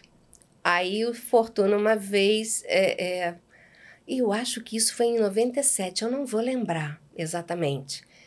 Ele ligou para mim, Aline, você pode ir na Herbert gravar uma canção? É, na época, quem dirigia a canção era a Branca, a Branca. esposa do Monjardim. É, porque a Branca tá sem voz. A Leila, que, que é a filha dela, que cantava com ela, estava em São Paulo. E ela precisava de uma voz feminina para um desenho. Eu disse, vou, mas como é que é? Como é que funciona? Não, fica tranquila, vai lá, é, ela vai, vai dirigir você, vai te, vai te orientar. E eu fui assim, né? Acabou, deu tudo certo, e ela começou a me chamar. E na época, eu não sei porquê, mas tinha uma coisa do, do, do, do dublador não ser chamado para cantar. Não sei se você vai lembrar disso, porque você sempre eu cantou. sempre cantei, é, mas é. É. porque realmente não tinham tantos dubladores que cantavam. real- Realmente, às vezes tinham músicas que tinham a necessidade do cara ser um cantor realmente, né, tivesse mais técnica e às vezes o dublador não dava conta, então acontecia muito isso, né? É, hoje eu acho que a gente tem um pessoal que já vem pronto de fábrica, né? É, é. Tipo Julie, Rafael Rossato, É. né? Que dá vontade de bater. de tão bons que eles são. tudo. É, é. É, e aí, assim, eu, eu lembro eu imitando muita gente, fazendo várias vozes. E aí eu fui, né, me inteirando daquilo ali, eu fui conhecendo aquele universo e me apaixonei completamente É. pelo processo de você fazer tipinhos e, e imitar vozes. É, Era porque não é, não é legal. fácil, não é pra qualquer um. Não, é pra, não, é, não basta ser cantor. É cantor que tem possibilidades de né, fazer timbres diferentes, e vozes diferentes. tal, Sim. Com técnicas diferentes, né? Nossa, mas é muito legal, muito legal. É. Foi isso, é para quem, né, ia ser secretária bilíngue, É, aqui estou. é. Mas Graças legal também, né? Deus. Eu Acho que o, o- a questão do inglês é muito bom, Não, né? muito legal. E eu essa- aprendi o inglês porque eu gostava de cantar em inglês. Uhum, Então eu queria saber o que eu estava cantando, uhum. né? Eu sempre, eu sempre é, é, como eu te disse, eu cresci ouvindo Beatles, cara, e era muito engraçado. A Elaine, ela sempre foi metaleira. Então ela gostava de Black Sabbath. Ah, maravilhoso. Pois é. ACDC, Scorpions, Só Iron que- Maiden. É, só que a minha mãe era do musical de- da Metro, aquelas operetas da Ah, Metro, era outra daqueles filmes né? antigos. Então, eu cresci no meio disso. Que de repente, volta e meia, a minha mãe enchia o saco do- dos heavy metals. Eu vi o, o CD, o, o CD, o, disco, disco. LP de vinil do Black Sabbath voando do décimo andar. Caraca, meu Deus, que pecado. Jogar um disco Black Sabbath da janela. Ah, mas o pode. papai trazia outro. Ah, é, porque ele trabalha no Village. Gente, era muito engraçado. É. Era, minha, minha casa era um manicômio, era muito bom. Então eu, eu gosto de tudo, contanto que seja bom. Eu, É, eu gosto também. de, de Não How I consigo Kill, ouvir só Catherine um tipo de coisa Grayson, nunca. Até Black Sabbath, Ozzy Osbourne. É, se for Curto. contar o que eu, que eu ouvi na minha juventude mais, sem, sem dúvida nenhuma foi o rock. É, Rock sempre foi o que eu mais ouvi, quando na adolescência e tal, foi o que eu mais ouvi. Mas eu gosto de tudo, tanto que assim, estudei canto lírico, então eu adoro ópera. uhum. Então, assim, eu, eu realmente eu. Eu acho que todos os você é, é um artista completo, né, Galvão? Eu acho que você é um showman. Ah, um show mesmo. Eu acho, eu acho, eu vejo você assim. Vai Eu- me assistir, tô em cartaz agora com Eu o Jovem vou, Frankenstein. Vai assistir vou. o musical. Você vai ver lá a orquestra. Legal. vivo. Vou sim, com certeza. Mas legal, é, assim, essa história do, do, do, do cantor poder na dublagem fazer várias, vários tipos de vozes é, é uma mão na roda, né? Porque é aquele negócio. Já, já chamam você sabendo que você vai poder dar conta do recado. Fazer, ó, tem um tipinho aqui, já sabe o que você faz. Ah, tem uma agora. Essa questão da, da, de você curtir vários tipos de música também te dá Uhum. uma, né, te dá estofo para você, mal ou bem, você já ouviu coisas parecidas com aquilo. sem saber, você já tem dentro de você. Então acho que isso é legal também. É uma coisa que eu curto muito é quando me chamam para fazer vilã. Que eu tenho essa voz assim, né? Suavezinha e tal. Então eu sempre caio na, na, na armadilha das mocinhas. Uhum. Mas algumas poucas vezes me chamaram para fazer vilã. E, e, eu cantei uma música, acho que foi com o Renan lá na Audio News, que era uma vilãzona. Uhum. Gente, foi maravilhoso. Eu adorei, eu me senti. É. me senti. É muito bom fazer Eu sou vilã. muito má. É.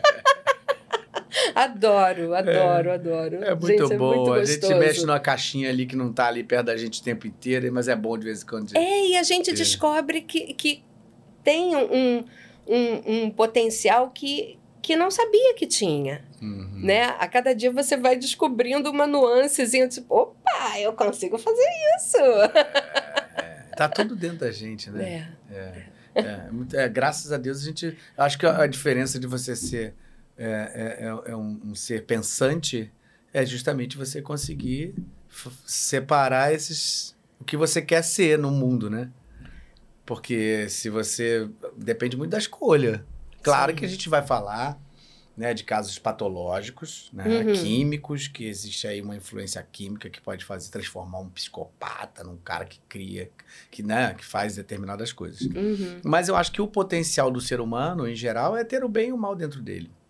Eu acho que o grande barato da gente, do crescimento da gente, a gente faz as escolhas. Sim. Porque elas sempre vão estar no ladinho ali falando assim, ó.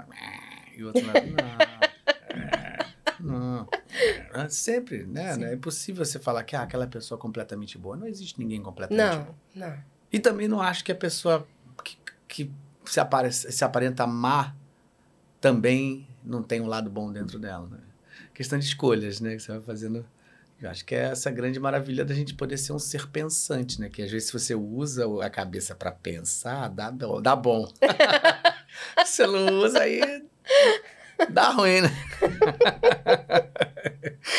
é, vou seguir aqui. Ó, recadinho aqui do Telegram. Se você ainda não está inscrito no nosso Telegram, se inscreva. O nosso Telegram é muito legal. Por quê? Toda semana a gente. Uma das coisas que a gente faz é a gente coloca o, nossos convidados com a cara completamente tapada. E coloca algumas. Algumas farpinhas ali, ó algumas diquinhas. E o pessoal do Telegram começa a ficar querendo descobrir quem é o convidado. Então, eles são os primeiros que sabem o convidado da semana. Antes de a gente divulgar, falar, a gente faz essa brincadeira no Telegram e fica muito animado, porque todo mundo, não é fulano, não, não é não, não é fulano, não, mas é sim. Fica uma brigalhada muito no legal. bom sentido. Muito legal no Telegram. Então, se você não está no nosso Telegram, se inscreva na Desfoque Podcast, o nosso Telegram. Você vai poder participar dessa brincadeira e também você pode, vai poder mandar perguntas por lá que eu vou fazer uma delas agora aqui, que é do Breno Santana. Fala assim: Aline, uma das minhas interpretações favoritas suas foi em Superman, a Lois Lane, no episódio que o John Kent quase morre em uma van e a Lois de uma dá uma super bronca nele. Foi de arrepiar. Como foi dublar a primeira dama da DC nessa série que ganhou tanto destaque, além de ser só um, além de, além de ser só um interesse amoroso? Então, é, essa boneca em especial foi um desafio para mim. Porque eu olho para ela, eu associo as pessoas que já dublaram uhum. em outras séries. Uhum. Mas eu confesso que eu tô completamente apaixonada pela série, que mostra muito o lado humano do Superman, é, o lado humano da relação família, né? Uhum. Eles têm dois filhos Nessa temporada agora, na terceira temporada, ela tem câncer. Uhum. Então eu chorei muito, muito, com muitas coisas que, que ela falou, porque eu me identifiquei demais. Uhum. É, então, assim, é um desafio, porque é, é uma, uma personalidade muito forte. A Lois é muito forte, ela é muito determinada, ela é muito firme, ela é dedicada àquilo que ela faz, ela é dedicada à família, dedicada à profissão dela. Mas, em compensação, quando mostra a fragilidade dela com relação ao que ela sente pelo Superman, pelos filhos, ela se humaniza e ela fica frágil. É, é, é maravilhoso. Uhum. Ela é muito cheia de nuances. Uhum. E a história da série é muito bonita, é muito legal. O, o foco da série é, é o lado realmente frágil e humano Uhum. do super-herói. Do super-herói, né? Que é, É, muito, muito, bacana. Então, tô amando dublar a Lois. Que presentaço que eu jamais esperaria. Sem dúvida. um É, quem tá dando show no, no, no Superman é, o, é um, um universo paralelo, óbvio, né? Uhum. Não é o, o classicão, Uhum. é uma outra realidade. É o Felipe Maia, Ah, que dubla. Maravilhoso. maravilhoso, queridaço, né? É. Então, assim, realmente está sendo muito gostoso. E, e o reconhecimento das pessoas, Aham. né? É, Eu acho que combina muito comigo. com você a voz dela. Ai, obrigada. É, eu Hum. acho. É parecida com a voz original? Não sei. É. Sua voz. Ela tem uma voz um pouquinho mais encorpadinha. Uhum, mas acho que veste super bem, né? Mesmo. Porque às Mas vezes a é gente. muito- Eu, eu às vezes não, não sei a voz original. Aham. e aí eu fico, às vezes, com essa curiosidade de, de, saber assim, que, se a voz é parecida ou não, né? Porque às vezes não tem nada a ver, né? É, às vezes não tem nada a ver. É, e cobre muito bem, né? Engraçado isso, né? É, o caso do Criminal Minds, do Hot, com o Jorge Lucas. Que é outro É, monstro, que é outro- né? É, é, mas é Monstrinho. Jorge não, não tem Lucas. nada a ver com a voz original. A voz do Hot É. é, muito grave. Muito grave. É, esse eu sei, esse eu sei, esse eu sei. É. Então, assim, É, e o Jorge, ele, ele, ele pegou o Hot, assim, com todo respeito. É, ele deu um show no personagem. Uhum. Ele consegue passar a firmeza, a, a, né, toda a austeridade do Hot, É. mesmo não tendo aquele, aquele vozeirão. É, é uma voz de caverna mesmo. É, Teoricamente, se fosse fazer uma escolha pelo timbre, seria mais um Percy. Exatamente. né, tal, é. e o Jorge, É. nossa, com aquela interpretação impecável, deu um show É, maravilhoso. É, ele arrasa. E você também. A gente ia chegar lá daqui a pouco, mas vamos terminar de falar da Luiz Lane aqui. Ah, Então, segundo as suas declarações, Luiz Lane é um prazer, né? é, é. Aliás, Faço eu ideia. amo tudo que eu faço. É, é difícil eu dizer. É porque "Ah, é, porque é um é personagem muito ah, classicão, né? Sim, Lane. e eu não esperava. Sinceramente, não esperava. Muito legal. Parabéns, parabéns. Obrigada. Então vamos lá. Telegram, Larissa fala assim: boa noite, Cláudio. Boa noite, Aline. Boa noite. Dubfan BR marcando presença na live. A minha pergunta é: Aline, querida, o que veio primeiro na sua vida? A música ou a dublagem e as artes cênicas? Falamos um pouquinho, mas vamos fazer. Sim, vamos, demos uma pincelada. Então, eu diria que foram as artes cênicas pela, pela minha experiência em teatro é, na adolescência. Depois veio a música. é, sendo que, no normal, quando eu estudei para ser professora, Uhum. a gente fez uma peça de teatro no Dia das Crianças, a gente escreveu a peça e eu compus as canções, falando Ó. sobre natureza, óbvio, Olha né? que- com que idade isso? Ah, eu tava com 17. Ah, adolescente. 17, é. E aí, é, como eu falei antes, né? A música começou a fazer parte da, da, da minha realidade, graças a Deus. E eu, fu, eu, eu fui muito feliz, eu fui, tive muita sorte de encontrar pessoas que é, viram talento em mim, apostaram em mim, e eu pude fazer muita coisa, eh, desde backing até trabalhar com banda, show, trio elétrico. Trio elétrico, jura? Em Carangola. Ah, sério? Onde, onde, onde você fez trio elétrico? Na Carango- Bahia? Carangola, Olha. em Minas. Minas? É. Ah, olha aí, que doideira. Muito legal. E aí, como é que era essa experiência de... de- de- Maravilhosa. de trio, assim? Gente, é muito doido. Você vê tudo lá de cima. né? É, Você é. te canta uns sets assim de 3, 4, 5, 6 horas, sei lá quantos. É, mas era assim, eram várias pessoas cantando, né? Era o pessoal da banda Gerais com quem eu cantava. Uhum. E tinha a galera toda, a gente ia fazendo coro, às vezes um cantava em destaque e, e alternando para também não ficar cansativo. Mas é muito doido você ver lá de cima aquela multidão pulando. Faço ideia. Inclusive, é, eu conheço o Garcia Júnior dessa época. que ele, quando ele gravava o He-Man, ele não deve lembrar de mim, mas foi muito engraçado, porque a gente se encontrou lá em Carangola. Carangola é Minas Gerais? É, é. É o quê? Perto de que região, assim?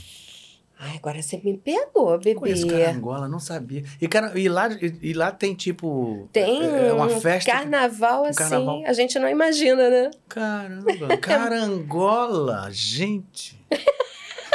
Tá pensando o quê? Olha. E você é de lá? Não, é o, li- o, o líder da banda é de lá. Ah, E aí, na época, ele carregava todo mundo pro trio elétrico. ah, que legal. Olha, Foi aí, muito então, legal. Então você vê aqui, ó, quando você menos espera, daí é que se vem. Então quem fala, vai lá ver a cantora, veio a du- dublador. Não, começou como artes cênicas lá na, na Ah, sim, sim. né? Que bom, né? Porque eu acho que a melhor coisa que pode ser para alguém que vai trabalhar com essa área é começar primeiro como ator, para depois lá na frente Com já tá certeza. tranquilo, né? Legal. Muito bem, temos aqui mais um do Telegram. Diego Armoni fala assim: Boa noite, Cláudio e Aline. Duas perguntas. A primeira é: Como é dublar a atriz Linda Cardellini no universo Marvel? Ah, Hum. E como foi agora recente dublar a Laila. Laila. Ai. Guardiões da Galáxia. Se ela se emocionou com a última cena. Eu chorei horrores. Eu também. Eu acho que não tem quem não, não tenha chorado, né? Não é Muita, muita pergunta ao mesmo tempo, mas então vamos, vamos lá. Então, a, a Linda é, também a- aconteceu isso, né? Ela era dublada por outra pessoa e de repente, é, não sei se foi teste, não, não lembro. Uhum. O primeiro filme que eu fiz foi na Delarte, ela Uhum. fazendo a mulher do Gavião Arqueiro, Uhum. que é um papel delicioso, maravilhoso, que ela faz justamente a, a conexão do herói com a família, com o lado humano, né? Uhum. Então, é muito fofa, não sei assim, é, não, não vejo ela crescendo na, na- no universo, na trama, mas ela é, é o aconchego dele, é a casa, é a família, é o lar, Uhum. né? Então, uma personagem forte, que dá o suporte para ele, é, tipo, não, vai lá, se você tem que fazer, vai lá, vai à luta, salva o mundo Legal. nesse, nessa vibe. Uhum. E aí, quando pintou o Guardiões 3, é, o Serginho falou: olha, a voz da Laila é a linda. E mesmo eu já tendo feito. Ai, gente. É. Mesmo eu já tendo feito a, a mãe do Peter nos dois primeiros, Hum, é, o Serginho falou: olha, é outra vibe. Eu perguntei se podia ser você e eles permitiram. uhum. E como eu chorei. eu não tive coragem de ver o filme ainda, É, porque eu vou chorar, óbvio, com né? certeza. Mas ela, é- é- ela faz aquela coisa, né, de, de, de receber o. Ai, qual é o nome dele, do, do McCade, gente? Ai, deu branco. É, deu branco que também. coisa! É que é o Hilário que... Ai, Nossa. Caramba. Me manda aí a, a lembrança. Qual é o nome dele? Nossa, é o clássico. Ai, tá aqui na, na ponta da língua e não sai. Enfim. Aquele de dubla. Manda aí pra mim. Desculpa, realmente também acabei de... Mas vamos lá, seguindo. E aí eu, eu ela- eles, eles, eu me senti muito honrada porque eles mostram exatamente Rocket. É tão, tão difícil, né? É. É, eles mostram justamente a, a coisa dos experimentos em animais, Hum, né? Que aí tocou, bateu forte o tambor, né? Quando eu, eu vi as cenas e ela recebendo ele, e ele né, já sendo parte de um experimento, ali eu já comecei a. Quando eu. No decorrer do filme, cara, não tem como não chorar. Eu desabei. então, assim, foi, foi muito significativo para mim. Dar voz a um serzinho que eu amo tanto Uhum. né? E que eu, que eu espero tanto que, que a humanidade um dia reconheça que eles merecem todo o respeito, É, né? Todo, todo o carinho, todo o respeito. é. O olhar do, do animal, né, pra gente é um olhar assim que nenhum humano consegue dar pra você, na verdade, né? Bem raro, né? Não, e é um amor. é, eu, eu comparo o amor do animal ao, ao amor de mãe e filho. É. Porque, assim, eu tenho um, gato chamado Bacana. ele tá com 12 aninhos. O Bacana, ele foi criado com mamadeira. Eram três irmãozinhos. China, por causa do Hong Kong Fu. Ah. é, Bacana e Negueba. Negueba por causa do jogador. Foi meu filho que batizou. O China era FeLV positivo, que é a leucemia felina, então a gente perdeu ele com dois aninhos, infelizmente. O Negueb e o Bacana estão lá, super bem e tal. O Bacana ficou renalzinho, mas está controlado. O Bacana é muito engraçado. Ele corre, ele fica em pezinho nas patinhas traseiras, estica as patinhas dianteiras, bota na, as patinhas na minha perna, nas minhas pernas, me pedindo colo. Uhum. Quando eu coloco ele no colo, ele começa a fazer aquela coisa de amassar pãozinho é. na, na alça do meu pijaminha. É a coisa mais linda desse mundo. É, um carinho, né? E o Negueba, ele conversa comigo.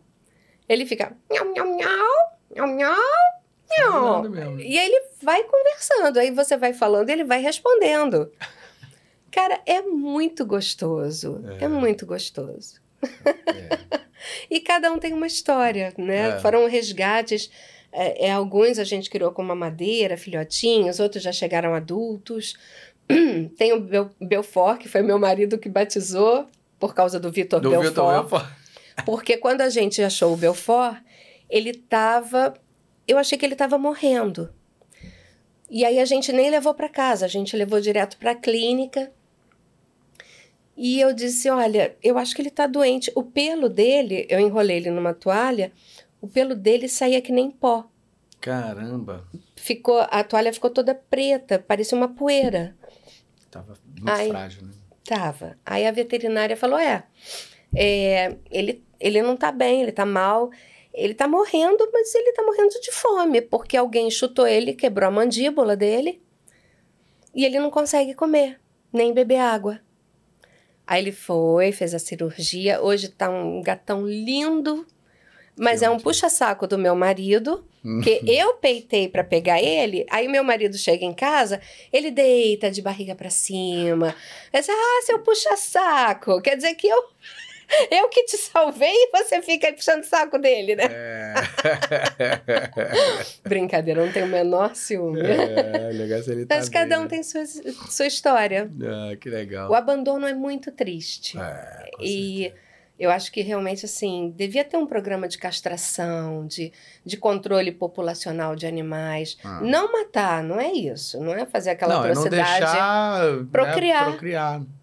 E eu não vejo tanta dificuldade em fazer isso, gente. É. Enfim. Mas voltando a Laila, é isso. É, é, foi muito, muito, muito emocionante. Muito ah. emocionante. Me tocou muito. Faço ideia. Tocou a minha alma. Legal. Muito bem, respondidíssima pergunta aí, ó. Vamos seguindo aqui, ó. Superchat novamente. Diego de Oliveira, muito obrigado pelo superchat. Ele fala: tive um relacionamento de mais de 10 anos que nosso primeiro assunto foi a feia mais bela. e a música era Aqui Estarei. Obrigado por fazer parte dessa história. É, tá vendo? É isso. Ah, né? minha filha, Leti! Como eu amo! Né? Posso falar de classe. Como eu amo. também, né, cara? Eu acho que foi, foi com a Feia Mais Bela que eu comecei a entender realmente o que era dublagem. É? Em 99 eu comecei a dublar. Tadinha da Marlene. Marlene, te amo! Carmen Sheila! Ilka também me ajudou demais. Ilka foi um anjo para mim, apesar de eu ter tomado muita bronca. É, ela foi maravilhosa. Então, assim, eu tive muitos anjos no meu caminho e sou grata a cada um deles. É, a Feia Mais Bela foi dirigida pela Miriam Fischer e pela Adriana Torres. Ah, nossa. Não podia dar, coi dar coisa ruim, né? Em 2006, eu já tinha dublado a Angélica Vale, que é uma atriz maravilhosa em Amigas e Rivais. E aí é, veio a Feia Mais Bela, um papel gigantesco, o galã Reginaldo Primo, maravilhoso. E aí eu, a Adriana e a Miriam extremamente cuidadosas e, e preciosistas com labiais, com respirações. Isso é ótimo, né? Gente, como é bom ser dirigido. Como é bom quando você tem uma pessoa para dirigir você, para te conduzir, para tirar o melhor de você. Quando eu estou diretora, eu acho que o grande prazer que eu tenho é ver os meus colegas brilharem. É, isso aí. É, é muito bom quando você sabe que aquela pessoa pode te dar mais e você diz: olha, ali não é bem essa intenção, é outra. Então é muito, muito gostoso. E a Feia Mais Bela me deu isso, né? Eu dublando, eu aprendendo com aquelas duas maravilhosas. É, pegar reações, respirações, é, intensidades, é, inflexões diferentes. Foi um trabalho primoroso, primoroso. Deu muito certo. É, eu lembro até hoje do Manolo chegando no pátio da Herbert com ele imprimiu na época foi de um carinho assim é, inenarrável ele imprimiu para mim os comentários sobre a novela. Ah, e aí eu fiquei com os olhos cheios de água, porque eu fiquei muito emocionada de ver que as pessoas estavam gostando muito.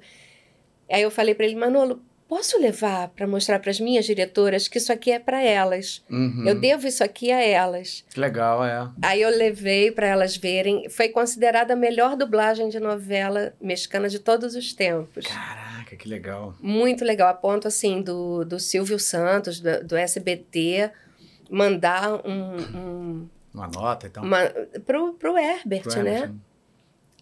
É, parabenizando pela direção pelo trabalho. Foi um presentaço. Foi o meu pulo do gato. Depois de sete anos foi em 2006 então eu levei sete anos para entender o que, que era dublar. É, é mas eu acho que é esse tempo mesmo. Normalmente é esse tempo aí que você e eu vejo as pessoas hoje com tanta pressa, né? É uma Primeira pena. coisa que eu falo, tem gente que me, me, me manda muita mensagem, colegas, atores e tal, que fala assim, pô, Galvão, eu queria que você me desse um... Você, como você já tem muita experiência nessa área e tal, tal, você dá aula e tal, não sei o quê. Tava querendo começar a trabalhar com isso. Eu falei assim, ó... Você tá com tempo? tá com paciência? É. Porque você não vai conseguir, por melhor que você seja ator, você não vai começar a trabalhar no ritmo que é preciso, dessa forma industrial, com a qualidade que precisa, de uma hora para outra. Exatamente. Definitivamente não vai conseguir. Então, assim, tem que ter paciência. Agora, é fato que você pegar um ator que já tem muita experiência como ator e fazer ele Sim. se transformar no dublador, ele já vai estar tá com um bom caminho andado ali Sim. na estrada. Então, realmente é, é mais é um pouco mais, mais rápido. Mas ainda assim é difícil. Ainda assim é demorado. Se a pessoa chega com pressa, eu jogo a real mesmo, ó. Não vai pensando que você vai viver disso agora, não vai pensando que você vai fazer sua vida disso agora, vai fazendo com calma, para você ir entendendo, sentindo como você vai pisando ali. Pô, você começar a pensar que isso se transformou numa profissão para você, que você pode viver disso. Uhum. Né? A real é uhum. é essa. Sim. Né? Então, é, eu falo isso para os alunos, todos começam a ficar muito ansiosos para você ver. Só aqui a gente tem três módulos: módulo básico, intermediário e avançado. Cada um tem um ano. Então, nego, pô, mas três anos? Três anos para você terminar se você faz uma aula por semana, que é pouco. É pouquíssimo. Em três pouquíssimo. anos, isso é, uma, é pouquíssimo. Então, assim, as pessoas têm que entender que não é rápido e precisa estudar.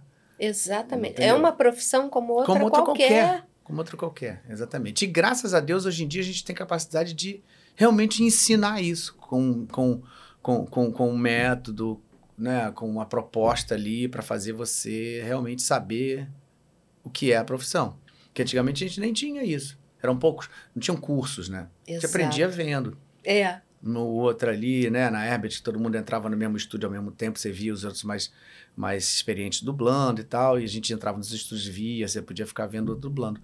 Então essa foi a nossa escola, mas hoje em dia, assim, a gente tem pouco, tem algumas escolas hoje em dia que são sérias e que procuram realmente fazer um trabalho de educacional para isso, né, com um método e com um período razoável para você realmente conseguir se transformar no profissional. Justamente. Então, as pessoas têm que, têm que entender isso. Então, todo mundo que vem com muita pressa, geralmente eu já te faço desistir.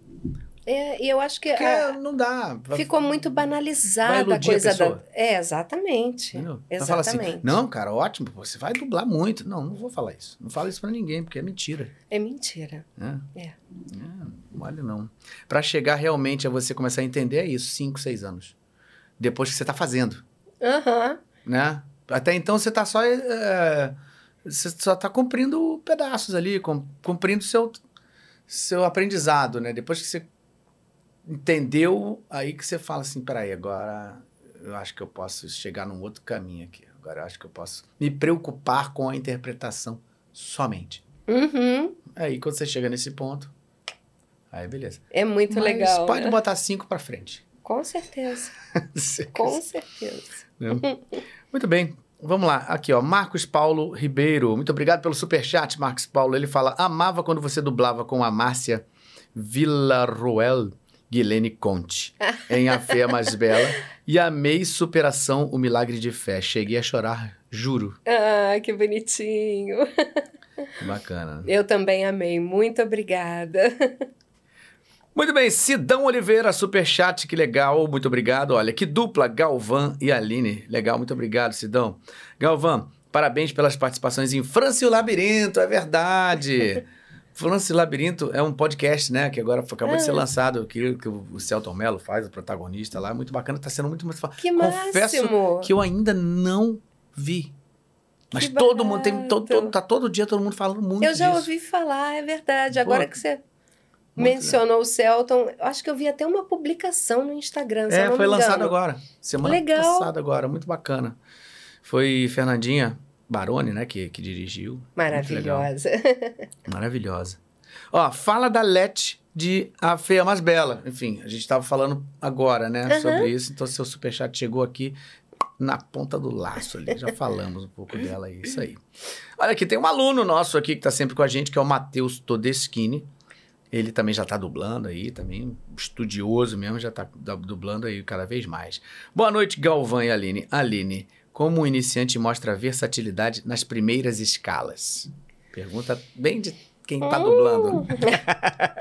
Então, eu não sei se é, nas primeiras escalas você vai ter oportunidade de mostrar sua versatilidade, porque as primeiras escalas geralmente, não estou dizendo que isso é uma regra, mas em geral, é, as pessoas vão chamar você para fazer pequenas, nuan- pequenas participaçõezinhas para ver até onde podem é, é, alçar voo com você, para o que você está preparado, o que você está pronto para oferecer. Então, por exemplo, eu chego para o Galvão, ó, tem um, um rapaz aí, o Matheus, está mandando bem, pode chamar. Aí o Galvão te escala, tá, vou man- mandar ele fazer um alto-falante aqui, o homem capacete 5 ali, e aí talvez você não consiga mostrar toda a sua versatilidade. Uhum. Mas é um processo natural. Como a gente estava falando aqui, tem que ter paciência. As primeiras escalações são para isso mesmo, para a pessoa ouvir a sua voz, para ver é, é, até onde você vai, se você tem a voz mais jovem, se tem a voz mais madura, se você está pronto para pegar coisas maiores. É, eu acho que o que você tem que estar preocupado é em estar sempre estudando. Leitura em voz alta, sempre. Se preocupar com a sua dicção. Se você tem uma boa leitura, Mateus, você chegando para fazer suas primeiras escalas já vai ser um diferencial. Eu tenho reparado que as pessoas estão com muita dificuldade para ler. E elas erram, assim, frases bobas. Uhum. E eu pego no pé das pessoas. Leitura em voz alta. É fundamental. pra um- pra- isso aqui é músculo. Exatamente. Músculo. Tem que estar mexendo. Não adianta pensar, ler. Uhum. Não, tem, tá- tem que estar mexendo o aparelho fonador, tem que estar mexendo a musculatura da boca. Exatamente. Porque se você tá com a leitura garantida, você só se preocupa em sincar e interpretar. tudo. Uhum. Você já está um terço do caminho andado. É. Agora, se você tem que se preocupar com a leitura, com a interpretação, com o sincronismo, Você fica Virou assim uma- na bancada, né? É. Nas primeiras escalações. Sai de lá, não sabe nem onde tava, né? Onde que eu tava? Que estúdio é esse? Então é isso, Matheus. Se preocupa. Esquece isso. Não se preocupa com versatilidade agora. Isso é uma coisa que vai acontecer naturalmente, Uhum. tá? É, e, e tá acontecendo já, já, daqui a pouquinho, já tá correndo atrás aí, é isso aí, já tá indo bem. Isso aí. Muito bem, olha aqui, ó, temos, ah, essa, a gente meio que falou lá atrás, assim, sobre, mas não falamos dela. Quem? Criminal Minds. Ah, Garcia, pô, isso é sensacional, cara. Puta personagem legal. Ai, gente. Adoro ela. Eu, eu tenho muito que agradecer a uma pessoa chamada Hércules Franco.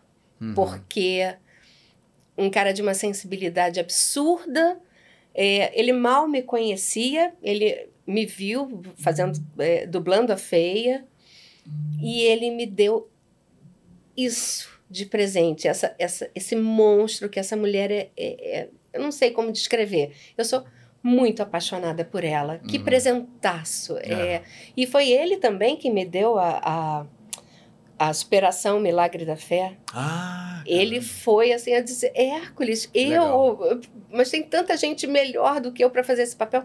Disse, Não, mas ele, não tem ele- ninguém ele melhor tem- que ele- você, é ele você. muito bom de escalação. Ele é incrível, como ele ele saca, ele olha assim, não, vai ficar bom e fica maravilhoso. É.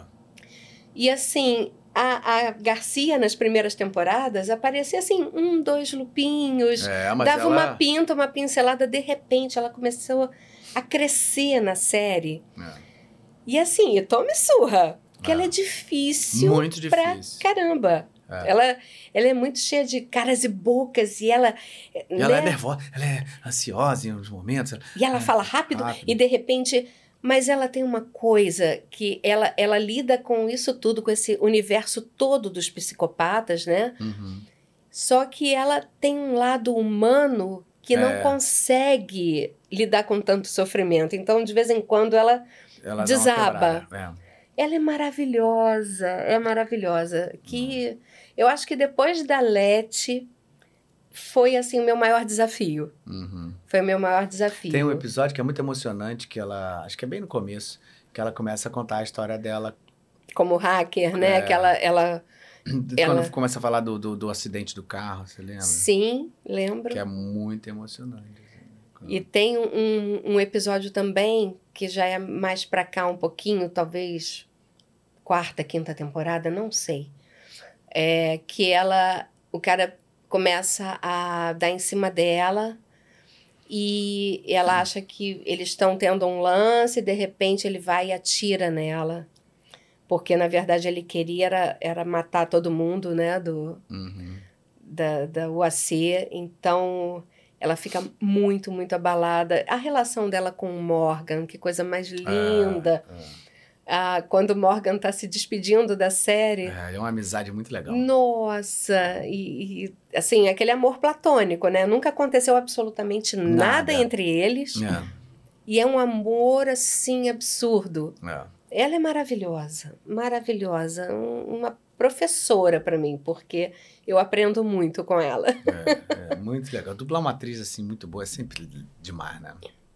Uma experiência, porque você tem você fala assim, cara, tem que fazer muito bem, né? É, Porque é. ela tá tudo ali, tem que entregar isso aí que Caramba, ator tá entregando. sim, sim. É, muito bacana. Parabéns, cara, puta personagem. Obrigada. Olha assim, ó, temos aqui no Telegram também, ó, Diego Arimateia diz, pode fazer pergunta aqui? que alegria minha em ter a Aline no Desfoque. Conheço a Aline há muitos anos, lá em 2007 pela internet, desde a época do Orkut, através da novela A Isso. Fé Mais Bela. Ela é um amor de pessoa. Queria que ela falasse sobre a dublagem dela de Let, né, e de A Feia Mais Bela. Pra mim, uma das melhores dublagens de novela mexicana que já passou por aqui. E também de ela falar de redu- da redublagem da novela Beth, a Feia, em que quase todos os dubladores da versão mexicana dublaram a versão colombiana. Como é a emoção de agora ser dubladora de duas personagens no multiverso duas feias. Beth, a Feia, Let e Beth. Acho a Aline incrível. Ai, Diego, obrigada pelo carinho, meu anjo. É, dublar a Lete é, é, sempre foi muito fácil para mim, porque ela tem muito a ver com o que eu sou.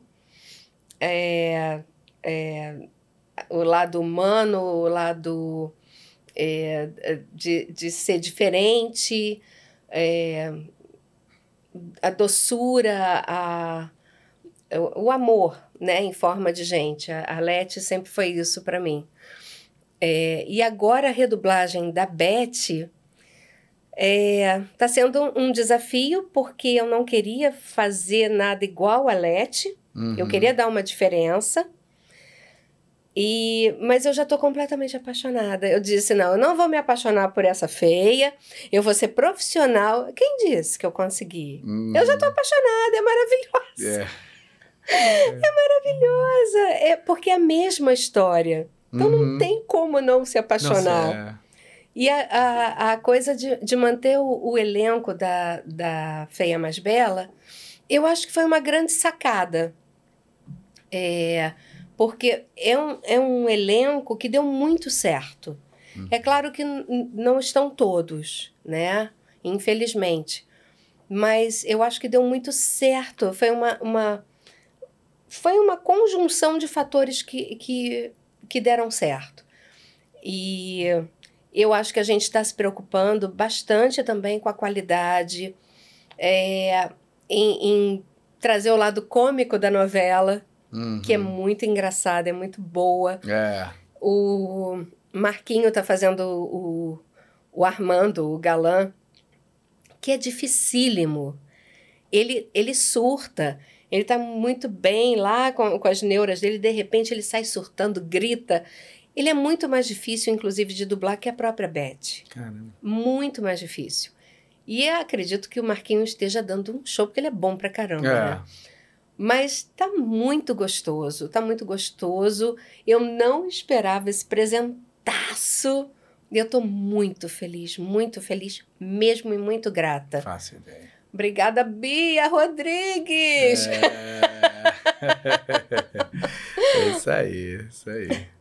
Ela está agora na, na, na, na sinergia, sinergia, né? Isso. É, é isso aí. Dublei com ela ontem. Ah, e quem está dirigindo a, a novela? Jéssica Vieira e Magolo, Alexandre Magolo. Estão oh, sendo, tá assim, cuidadosos, carinhosos. Uma, uma fofura. Que legal. É só gostosura. Que legal. Você merece, você merece. Pô. Nós tá merecemos. Nessa, tá, nessa, tá nesse corre aí há muito tempo, né? Isso, tem que vir alegria. Nada, só 24 anos. Tá é pouquinho, tô só engatinhando. Só criança, pô. Tem muito que aprender. Muito bem, vamos lá aqui, ó, no Telegram também. Vitor Pessoa diz assim: como foi dublar a Kiyomi, tacada em Death Note? E... Uh, foi bom. Direção de Jorge Vasconcelos, é. lá na Cinevídeo. Nossa, uma personagem extremamente intensa. Aliás, é muito legal, né? A trama é muito boa. É. E é, só foi doloroso na hora que ela morre. Ah. Não gostei. Mas foi muito bom. Ela, ela, é muito profissional, né? Repórter seríssima. E de repente, assim, me deparei com ela morrendo. Ai, que dor. Mas eu adorei. Adoro desafios. Muito legal. É difícil para mim dublar personagens assim sérias, sabe? Eu sou uma palhaça por natureza, né? Eu sou bobona. tem que se concentrar muito. É, tem. Eu tenho que, que mostrar alguma seriedade. Muito bom, muito bom. Acho que aqui que a Tristão até fez uma preparação vocal lá de, no teatro de Death Note. Acho que fizeram no teatro. Hum, que legal. Ver, que legal. Deve ter sido muito interessante. Muito bem, seguindo aqui, ó, Telegram, Givago diz, salve Cláudia Aline, salve! Queria saber da Aline qual a personagem mais improvável que ela já dublou e se ela gosta de ver os próprios trabalhos depois de prontos. Uh, aquilo que a gente estava é, falando, né? É. A gente assiste, mas assim, eu sou muito crítica. Eu sempre acho que pode melhorar. Uhum. É, então, para eu ver alguma coisa, eu tenho que respirar fundo, assim, não vou criticar, não vou criticar. Quando eu vejo, já estou criticando. Uhum. Personagem improvável, caramba, agora você me pegou. Essa pergunta é pergunta difícil. É né? difícil pra caramba. Hum, deixa eu pensar, caramba. É, porque é, é- é- realmente é. Né? Qual é o impro- improvável de você dublar que você. Gente, eu tenho certeza que daqui a pouco, eu chegando em casa, eu disse, ah, aquela personagem, mas agora sim, talvez, talvez uma série é, que eu dublei uma mãe. E assim. Ah, improvável, mamãe. Não, mas era uma mãe bem esperta, bem legal. Só que eu era a mãe da Isabel Lira, Ah, é bem improvável, é. né? Ah, entendi toda É. a, a, a, a improbabilidade. É. Acho que, que ficou uma coisa assim meio. É. É. Mas a série é muito boa, muito boa. É, Eu pesei um pouco a voz, claro, tentei Uhum. pesar um pouco a voz, mas é, eu, eu não me via muito como a mãe daquela pessoa. Uhum. Então, para mim, ficou. Perfeito. Não ficou muito confortável. É. É, é, foi a única questão. Eu achei ótima sua resposta, perfeito. É isso aí. A improbabilidade é isso aí. Eu não saberia responder. Eu falei, improvável? Deixa eu ver. Caramba. Brincadeira, hein? Tá vendo? Ó, Desfoque Podcast ao vivo é assim, não pegou você na, não pegou você na, na rasteira. muito bem, superchat, muito obrigado, Gabriel Henrique. Fala assim, Aline, canta Baby Lani Tunis, adorava ver no SBT. Ah, se der, vai ser lindo, um pedacinho. Aí ele é, ó. Oh, meu Deus! Todo mundo reclama que na letra não tem o frajola. Eu também, eu também acho uma injustiça. Tipo, que sei lá. Porque eu adoro frajola. É. Ai, vamos lá, deixa eu ver. Ah, nós aqui estamos para brincar com vocês. Tem muita diversão e coisas para se fazer. Correr na casa da vovó, fazer de tudo, jogar bola, correr, descer no escorrega, gritar. Ah, o Pernalongo, Patolino, Tais e a Lola vem. Piu-piu é tão fofinho, queremos você também. Estamos animados, venham já de uma vez. Baby Looney Tunes e vocês. Ah, legal, muito bom. Eu tô vendo Ares e, e Gabi ali. Gente! É, Fazendo coreografia aí, gente. Vamos trabalhar aí, pelo amor de Deus. Olha aí. Obrigada pela coreografia, lindas! Gente, eu não sabia como a proporção dessa musiquinha. É, Eu não tinha né? noção. É. Aí até que Pega mi- no, no, no emocional mesmo e fica ali. É, até que a minha nora uma vez, você gravou Baby Looney Tunes, você cantou a abertura e não me disse nada. Eu disse, como assim? Os meus, meus amigos são todos fãs, É. eles são tão loucos, sabendo que é você. Eu disse, como assim, gente? Às vezes a gente não, não Que tem a noção, né? Porque loucura, faz e não. daqui a pouco você vai pra outro, vai pra outro, quando você vê. É. Mas é Muito, legal. bonitinho. Mas isso é de uma memória afetiva muito grande, né? Sim. Te ouve, tum, já lembra da abertura. É. É porque meu filho, por exemplo, seria a época do meu filho, mas meu filho gostava de castores pirados. Ele, ele não ia para a escola antes de terminar Castores Pirados. Aquilo, aquilo é uma obra, né? Aquilo é uma obra de arte, aquele desenho. Então, assim, é- é, eu acabava vendo o que ele via. Uhum. Então, assim, o lance dele era o Daggett. Quando ele conheceu o Briggs, ele. Nossa! E o Briggs com aquele jeito, né, dele de. É. Nossa, um carinho. E que assim, os olhinhos brilhavam, tipo. É. E ele amava aquilo. É, é. Tanto que tem É. um monte de desenho que assim. Ah, você. Ben 10. Eu fui conhecer Ben 10 quando eu comecei a dirigir. Uhum. Que eu não conhecia. O Johan não gostava de Ben 10 assim. Não gostava. Não, É, não era dele, não, era a via. praia né? dele. Ele gostava dos castores piratas. Não sei Muito louco. cara. Por que, né, cara? Por que será? Ai, vamos lá, seguindo o barco. Ó, mais um superchat. Obrigado, Gabriel Henrique. Pergunta: Galvão, o Desfoque vai voltar aos sábados? A, a princípio, não, Gabriel. A gente mudou esse horário por algumas razões. Primeiro, eu tô em cartaz de quinta a domingo aqui no Rio de Janeiro, eh, fazendo um musical chamado Jovem Frankenstein. Que, enfim, é impossível, né? Porque sábado eu tenho duas sessões, eu tenho uma com as quatro e outra às oito. Então eu não teria como fazer aos sábados. Uh, a, gente não, a gente vai ficar em cartaz a princípio até outubro, mas depois a gente vai ter viagens, enfim. Então quando começa, começa a fazer um musical, a gente não sabe quando ele vai realmente acabar. Então, por essa primeira razão, eu não estou mais fazendo aos sábados para fazer ao vivo, né? Eu não queria deixar gravado porque eu acho que ao vivo é muito legal justamente por causa da participação de vocês. E para fazer ao vivo, eu entendi que eu teria que fazer entre segunda, terça ou quarta-feira, porque de quinta a domingo eu estou em cartaz. E terça-feira, depois a gente começar a buscar quais eram os melhores horários, as melhores possibilidades, perguntando, desses três dias, a gente perguntou para muita gente quais eram os melhores. Bateu o, o da terça-feira.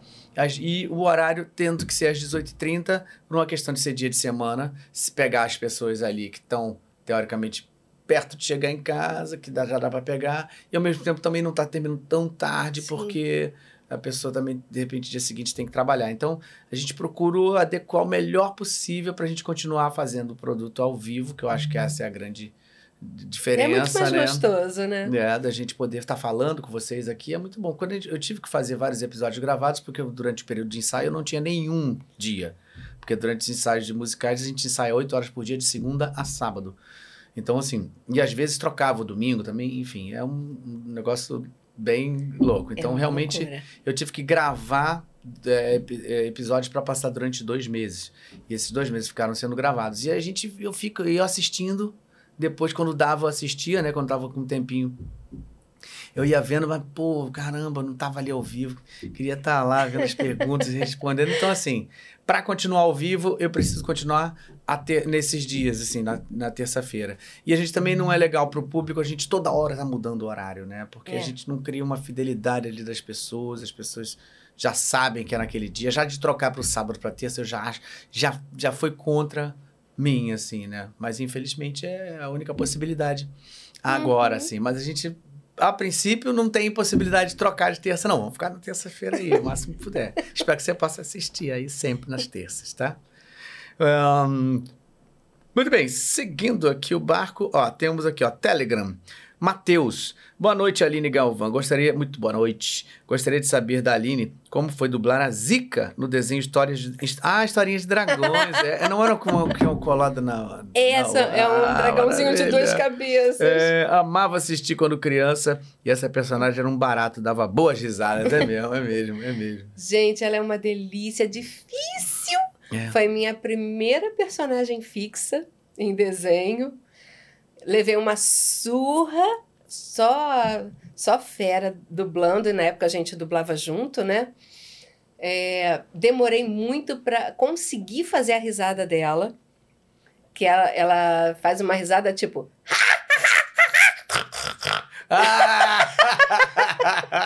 E dá fiquei, essa... É, fiquei meses para fazer essa risada. É, meses. É, é. Mas que delícia, que, que delícia de desenho. Que Lina Mendes começando, ah, Caio César, querido. Querida. É, Flavinha Sadia. Uhum. Marcelo Garcia e eu, os dois irmãos, ele hipocondríaco, todo medroso, e ela toda, ah, vamos lá, Saki! Gente, uma delícia, uma é. delícia. É, amo a Zika. Tenho até. É, consegui até é, eles de pelúcia. Ah, é? Guardo legal. com o maior carinho para os meus netos. É. e foi uma experiência maravilhosa. Aprendi muito, muito. É, quem dirigia era o Ogala. Ogala, olha! Ogala, querido. E eu lembro que na época era tão engraçado que o microfone na Herbert, ele ficava preso por fiozinhos de, de nylon no alto. No alto é. E aí a gente na bancada, a minha voz sempre ficava baixa. Eu tinha um pouco de dificuldade de emitir. E o pessoal acabava me engolindo, né? Mas, não, Aline, tem que falar mais alto, tem que falar mais alto. então, assim, foi realmente um aprendizado, mas foi muito prazeroso, porque depois também que eu peguei o jeitinho dela. Tinha as musiquinhas, né? A gente gravava musiquinhas também, o desenho era, era musical. Gente, que delícia, que recordação boa. Nossa. Legal. Muito bom. Também isso fez muito sucesso também. Fez, fez sim. Marcou uma geração também. É. Muito bem, superchat, Wellington, Wellington Alves diz... Gente, a Aline agora acertou minha nostalgia. Eram todas as manhãs no SBT. Falando do Looney Tunes. Do Baby Looney Tunes. É. Muito bom. Olha, Telegram, Luiz Marion diz, boa noite, Galvão e Aline, boa noite. Sou grande fã dos dois. Muito obrigado. Gostaria de saber como foi para Aline dirigir é, Euforia e por que o Galvão não continuou dublando o Eric Dane, que fazia Call Jacobs. Então, na verdade, eu não dirigi o Euforia além de dois episódios. Uhum. Quem continuou dirigindo foram outras pessoas. Eu fui chamada para é, dirigir e eu não conhecia a série. É, depois eu vi que era uma série de muito peso, né? Muito É. badalada. Eu não conhecia a série. E aí, pelo que eu, pelo que eu lembro, os dois episódios. é, a gente concluiu esses dois episódios. E aí parou um tempo. No que parou um tempo, voltou uma produção minha na Cinevídeo, que Uhum. era a casa onde eu. É a casa onde eu estou dirigindo. E aí eu me afastei. Aí Uhum. seguiu com outros diretores. Uhum. Mas eu também não sei dos bastidores, o que, que houve para trocarem vozes. Uhum. É uma coisa que não. não é, eu não tenho autonomia para te responder, porque eu não sei o que, que levou a essas trocas. Uhum. Eu, eu só sei que eu dirigi dois episódios e aí eu até vi que algumas pessoas tinham sido trocadas, mas É. não sei o que, que aconteceu. É, nem eu também, para falar a verdade, também não. Fui surpreendido, assim, na verdade. É, trocaram porque trocaram. Aquelas coisas, deve ter alguma razão aí. Não sei se É. foi na época da pandemia, que não quiseram fazer remoto, não, sei. Realmente não sei. Ou quiseram trocar, ou fazer o personagem pegar e fazer. Eu não sei. Tem possibilidades, várias possibilidades. Mas enfim, independente disso, é aquele negócio. A gente, tá na- a gente tá nessa vida aí pra fazer o que tiver pela frente. Quem quiser botar, pegar lá e fazer, vai fazer e pronto. A verdade é essa. Mas vamos lá então. Telegram. Jonathan Teca diz assim: Boa noite, Cláudio, e boa noite pra você também, Aline. É, eis minha pergunta para a Aline. Oh, caramba, ele pô, foi formal, hein? Né? Eis a minha pergunta para a Aline. Como foi participar da segunda dublagem brasileira da série de vídeos animada por computador cristã americana? Os veget... Ah, que legal! Os vegetais você também fazia. Eu fazia. Aí eu fazia dois personagens. Ai, é Era demais essa maravilhoso, série. não é? É, os vegetais que foi Gente. realizada na Audio News, fazendo as vozes da Laura É, Cenoura, Laurinha. da Rainha Esther e também várias vozes femininas cantando. Legal. Gente, foi uma delícia. Ela foi, mas Começou- ela foi depois. Ela era na, na Herbert, né? Que a gente fez a primeira vez, não era? Então, eu acho que na Herbert já foi a segunda dublagem. Já era a segunda? Eu acho que já era a segunda, porque começou realmente na Audio News. Ah, Aí eu dublava a Laurinha, fiz a Rainha Esther, que foi um papel lindo, uma canção linda, uhum. emocionante.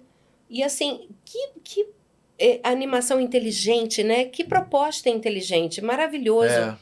Eu lembro da Serginho Stern cantando. Eu. É, o Sérgio cantava, o Sérgio Stern cantava o. Acho que era o Larry, não era? Que ele fazia? É. O Pepino? É, é, é. Pizza Anjo, É. venha pra mim. e eu, o Sérgio Fortuna fazendo o vocal. Ai, gente, é- era muito bom. Eu sou apaixonada por essa série. é. É, eu acho de uma inteligência, de uma. De uma é, é, é muito fácil, né? Você levar o assunto para a criançada, principalmente, né? Uhum. Dessa forma. É, É. muito gostoso, não tem como você não se apaixonar. É. E a Rainha Esther é linda a história, a música é, é emocionante, é linda. E depois eu acho que ficou Cris Monteiro fazendo a Laurinha. Uhum. E eu acho que alguns é, é, dubladores também foram. Eu acho que mudaram, né? Na segunda dublagem, que eu acho que foi a dublagem que foi pro SBT, foi isso? Foi, é, exatamente. Mas assim. Depois de muito tempo, acho que fez na, na Alcateia, acho que depois de novo também. Ah, é, é verdade. São uns anos E aí depois foi feito também na Alcaté. Foi, essa série rodou muitas décadas. É, eu não sei o que, que aconteceu. Até hoje não sei o que, que houve. É. Mas era muito gostoso é, dublar eu adorava isso. Gente. Dublar. Eu dublava dois, fazia o prefeito e o, e o tomatinho. Ah, é, que delícia! É, Era muito legal. Que série gostosa. Literalmente, né? Porque eu adoro tudo que tá aí. é, Aquela que vê comida vegetariana, tudo, né? né, mano? Os vegetais. Qual a série? Aline, me responda. Qual a série que você mais gosta? Ah, os vegetais. Ah, que horror. Se eu pudesse, comida. eu comia toda ela. que horror! que maravilha! É, que delícia, é isso. Ó, João Vitor Máximo diz assim: Aline Guese, como foi a sua história sendo uma locutora durante a era City do Cartoon Network, ah, narrando Cartoon. os comerciais e as vinhetas durante 2005 até o início de 2009? Você é uma ótima locutora, te amo. Ai, obrigada. Victor, Sinto aí. muita saudade dessas locuções. Gente, foi muito engraçada essa história, porque eu fui a última pessoa a fazer o teste e passei. Acho que eu fui a décima primeira a fazer o teste para locutora do Cartoon. Caramba. E passei e foi assim uma experiência maravilhosa, foi delicioso. Eu amava fazer aquilo, amava. Eu brincava muito, eu me divertia. E sai totalmente da dublagem, né? Totalmente. É, o registro, toda a história. Né? Era muito, muito legal. E eu morro de saudade, adoraria estar tá fazendo até hoje. Caramba, uhum. eu gosto muito da, da parte de narração, de, de locução. Quando o Manolo me colocou para fazer a narradora do Tinkerbell, Gente, eu amei fazer aquilo. Amei. É muito amei. legal. É um outro é, lugar. É. Que demanda uma, uma interpretação. Exatamente. Impressionante, é muito legal. E assim, foi, foi um, um período muito gostoso fazer a, a locução do cartoon. É. é. Acho que foi também para o Boomerang durante um tempo. Uhum. Mas aí Hum. É. É. é. Coisas que acontecem. Baboso. Uma pena. Muito bem. Agora, Gabriel Henrique, muito obrigado pelo superchat. Ele diz: narrador em filmes da Tinkerbell, como foi fazer? Acabou de falar, né? É isso aí. Temos aqui do Telegram, Luiz, a Lisa fala: Estou acompanhando a Aline no excelente trabalho em Superman e, a, e que ela faz a Louis impecavelmente. Só queria parabenizar. Abraço. Ah, Obrigada. Galvão, te amo, meu querido Dr. Park. Ah, muito obrigado. obrigado também. Adoro fazer o Dr. Park. Para mim, ele é sensacional. Muito bem. Gabriel Henrique diz assim: por que você substituiu a saudosa dubladora paulista Leda Figueiró na parte do Chaves em desenho animado? Não tenho ideia. é Geralmente a gente não tem ideia. Era a época da Herbert Richards. É. Porque às vezes eu falo isso, sabe por que eu falo isso de vez em quando? Porque outro dia eu estava com outro colega nosso aqui, e assim eu faço questão de falar um pouco sobre que é para as pessoas entenderem, porque às vezes tem gente que, que pensa que você falou assim: não, eu não vou mais dublar isso, ou eu não quero mais fazer isso, ou tem alguma razão. E assim, eu nunca, para nenhum lugar, disse eu não quero mais fazer isso, ou eu não vou mais fazer isso, ou eu não gosto de fazer isso. Então, todas as vezes, eu particularmente, que vocês virem um personagem que eu dublei e que eu não sou mais eu dublando, você pode ter certeza absoluta que isso não tem nada a ver comigo. E aí as razões são inúmeras, né? Uhum. Pode ser uma coisa que, por exemplo, vai para outro estado e aí tem alguma dificuldade ali que Eu acredito que é, é, seja porque ela é de São Paulo, uhum. né?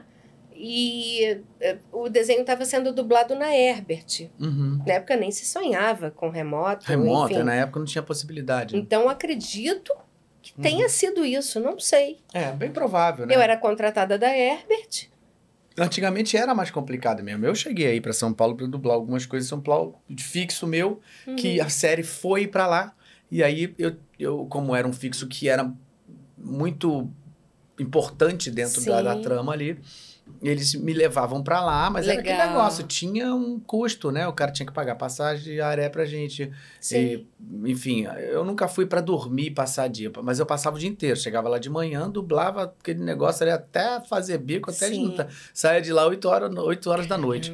Ficava o dia inteiro dublando. Parava pra almoçar, voltava e dublava pra caramba. Pra poder também, né, valer, o- Valer, o, claro. o gasto que o estúdio tinha, né? Imagina, o cara vai gastar com o dublador ali no estúdio dele um, um X e, e vai gastar 10X pra fazer a mesma coisa. Quer dizer, realmente naquela época ali era super justificável quando a pessoa era substituída Sim. né? Porque é um custo a mais, né? A gente tem que entender que é o estúdio que vai ter que arcar com aquilo. Hoje em dia acho já mais complicado, porque hoje em dia a gente tem um remoto aí, você faz remoto em qualquer lugar do mundo, né? Tem gente aqui hoje em dia, já- de vez em quando eu tô sendo dirigido por gente que tá lá na Eslováquia. Eslovênia. Es- Eslovênia. Eslo- Eslo- Eslovênia. É, Eslovênia. Eslo- Eslovênia. Eslovênia. Então, assim, tem gente que tá em Portugal, tem gente que tá em outro país, cara, e fazendo, a coisa funciona, né? Então, é, eu acho que hoje em dia já é mais difícil a gente realmente encontrar uma desculpa. É. Mas realmente mas nessa naquela época, época- provavelmente. Eu não sei, eu sei que fui chamada, eu acho que eu fiz teste, inclusive, e foi isso. Eu, na verdade, na época, eu nem sabia que isso era do... já havia sido dublado por outra pessoa. Uhum, É, uhum, não, não sei se o desenho já existia. uhum. Não sei. Não sei o que, que houve. É, realmente a gente... a Antigamente, inclusive, a coisa era muito mais velada, né? Hoje a gente tem muito mais acesso às informações. É, Mas naquela época. é, é, é verdade. Era muito, muito, muito mais difícil. A gente realmente não tinha ideia. Agora eu vou fazer uma pergunta pra vocês. Você que tá aí assistindo, já deu like? Pelo amor de Deus, gente. Quero ver like agora gente, dá crescendo like, aqui. por favor. Pelo amor de Deus, vamos lá. Like, like, like. A gente tá aqui um tempão batendo papo, mostrando É, toda a história bebendo dela. suco de caju. Pois é, rapaz. Dá um like aí, cara. Vai lá. Telegram, Vitor Pessoa fala assim: como foi dublar a Cat no Power Ranger SPD? PD, é? SPD. SPD. Foi delicioso. Aí eu vou te falar, eu sempre quis fazer teste para Power Ranger porque o Johan era fanático por Power Ranger. Johan é virginiano. Aí ele pequenininho eu chegava, tinha uma, uma, uma estante, uma prateleira de Power Ranger. Aí ia lá a mãe, né? Limpar tudo um por um dos bonequinhos, né? Atrás tinha os Megazords e nas- na frente os bonequinhos. Aí ele olhava pra mim, aquela porcariazinha piquititinha, olhava pra mim e fazia assim. Mãe, você bagunçou tudo. Ah. Eu disse, como assim eu baguncei? Eu tô arrumando. Não, mãe, não é assim. É assim, ó. Aí botava meio milímetro pra esquerda. Eu disse, ah. E eu sempre quis dublar um Power Ranger por causa dele. Aham. E aí veio esse presente. Que legal, que legal. Foi uma delícia. Ela é maravilhosa. Era o Percy que fazia o cachorrão, Ah, o comandante, e eu era a gata. Gatão. Gatão. Muito bom. Foi na muito bom. Herbert também, uma delícia. Adorei direção da Sheilinha. Ah, da Sheila. Querida Carmen Sheila. Sheilinha mandou um beijaço, falou maravilhosa quando eu mandei ela avisando que era você. Mãezona, Maravilhosa, querida.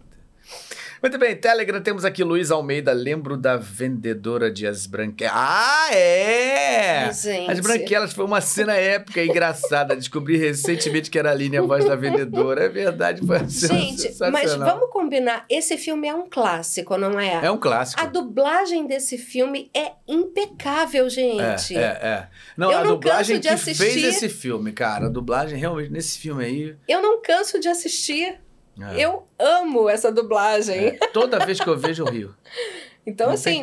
Para mim foi um privilégio participar, porque eu estava começando, se eu não me engano, eu estava bem, bem iniciante nessa época. E foi assim um presentaço participar desse longa. Porque só tem monstro, só fera dublando e dublando lindamente. Foi delicioso. E a cena é muito engraçada. Não, né? muito engraçado. Vamos Que ela combinar. vai tentar ver as roupas que são para o figurino que era para as branquelas de verdade, né? é, muito legal. Eu hoje conheci uma pessoa que disse que não, não, não acha graça, assim, no que Mas todo mundo acha graça. Que ele não consegue ver graça nos programas de humor e tal. Ele citou as branquelas. Aí eu não consigo rir. Eu disse, "Ah, Nossa senhora! É, não. Às vezes tem ok. gente que tem coisa que é engraçada para um para outro. Mas as branquelas realmente é difícil de É. achar alguém que não acha engraçado. É, a dança daquele cara, a- ele acordando do lado do, do cara. Do cara. Putz, é sensacional, É, gente. São vários tiros, né? São. Que é pra né, desopilar o fígado ali fácil, fácil. Olha só, Telegram diz assim: Luiz Almeida, não dá pra não lembrar dela em Universidade Monstros, como. Ah, é a Miss Squi- Squi- Squi- Squibbles. É, eu acho que é. Squizzle. Squizzle. Parabéns. Olha aí. Gente, parece minha avó. Gente, parece, olha. E ela o- tem, o- tem também cinco olhos? Não, Não. não, tinha, mas olha, o, o hobbyzinho, o cabelinho É, com bobs, quer com dizer, se usava muito antigamente. E olha a carinha, que delícia. É. Eu dublei ela pensando na minha vovó, que eu amava de paixão, que foi assim, o, o, o- amor da minha vida, o, o, o significado de amor na minha vida era a minha vovó, o aconchego. Hum. Ela é maravilhosa. Aí você olha assim, essa pessoa doce, né, e tal, esse monstrinho doce. Ela é metaleira. É. Uh! Maravilhosa! Ela é, é- sou eu. Aí já foi. Filhão, isso aí, né? É, é porque a carinha dela Linda. assim parada não parece. Não é? Parece que é. Não, ela engana. É que nem eu. Mas você gosta de heavy metal? Tudo bem, gente, eu sei que eu tenho cara de otária, mas eu gosto de heavy metal. Eu tava lá no primeiro show do Slipknot no Rio. Caramba, poxa, aí sim, é, esse é Uh! heavy metal, esse é heavy metal. Muito legal. Olha aqui, ó. Luiz Marion disse como foi dublar Toy Story. Ah, Ah, foi muito gostoso e difícil. Como foi difícil fazer esse tipinho é, para ficar uma coisa assim, tipo, ela, ela tá surgindo, né? Não, não, não entende o que tá se se passando. passando, né? E, é, é, é, é, lixo. É, é, é, foi bem difícil chegar nessa, nessa insegurança toda, nessa. Mas muito bonitinha, gente. Olha, ela é linda, não é? É, muito. E é, tem, ó, você vê que a cara dela realmente é essa cara de É, insegurança, né? De é. não desconhecer o que tá ali, né? Porque ela, ela vem, eu acho que para fazer companhia é o, é o garfinho É, do Duda. Do Duda, é. E ela tá assim, tipo, o que, que eu tô que eu tô fazendo, aqui, aqui? né? É muito fofa. É. Foi muito, muito gostosinho. E a sua voz também, só que mais, mais levinha, não? É, é mais levinha, é uma coisa mais. é- é- é- é- lixo? Mais infantilzinha, talvez. É, infantilzinho, é, é. Muito, Muito fofa. Parece um pouco comigo até. Parece mais gordinha, né? O seu lacinho, jeito, o seu jeito. Né? É. É. Muito bem. É, temos aqui superchat Gabriel Henrique fala: Aline, você lembra muito minha professora de história, Patrícia, da época da escola. Eu te acho muito elegante, educada e um ser humano de primeiríssima qualidade. Sua voz parecida com a da Rosane Correia. Ah, Rosane querida, que tá em São Paulo. A, a Rosane gravava muita música com a gente.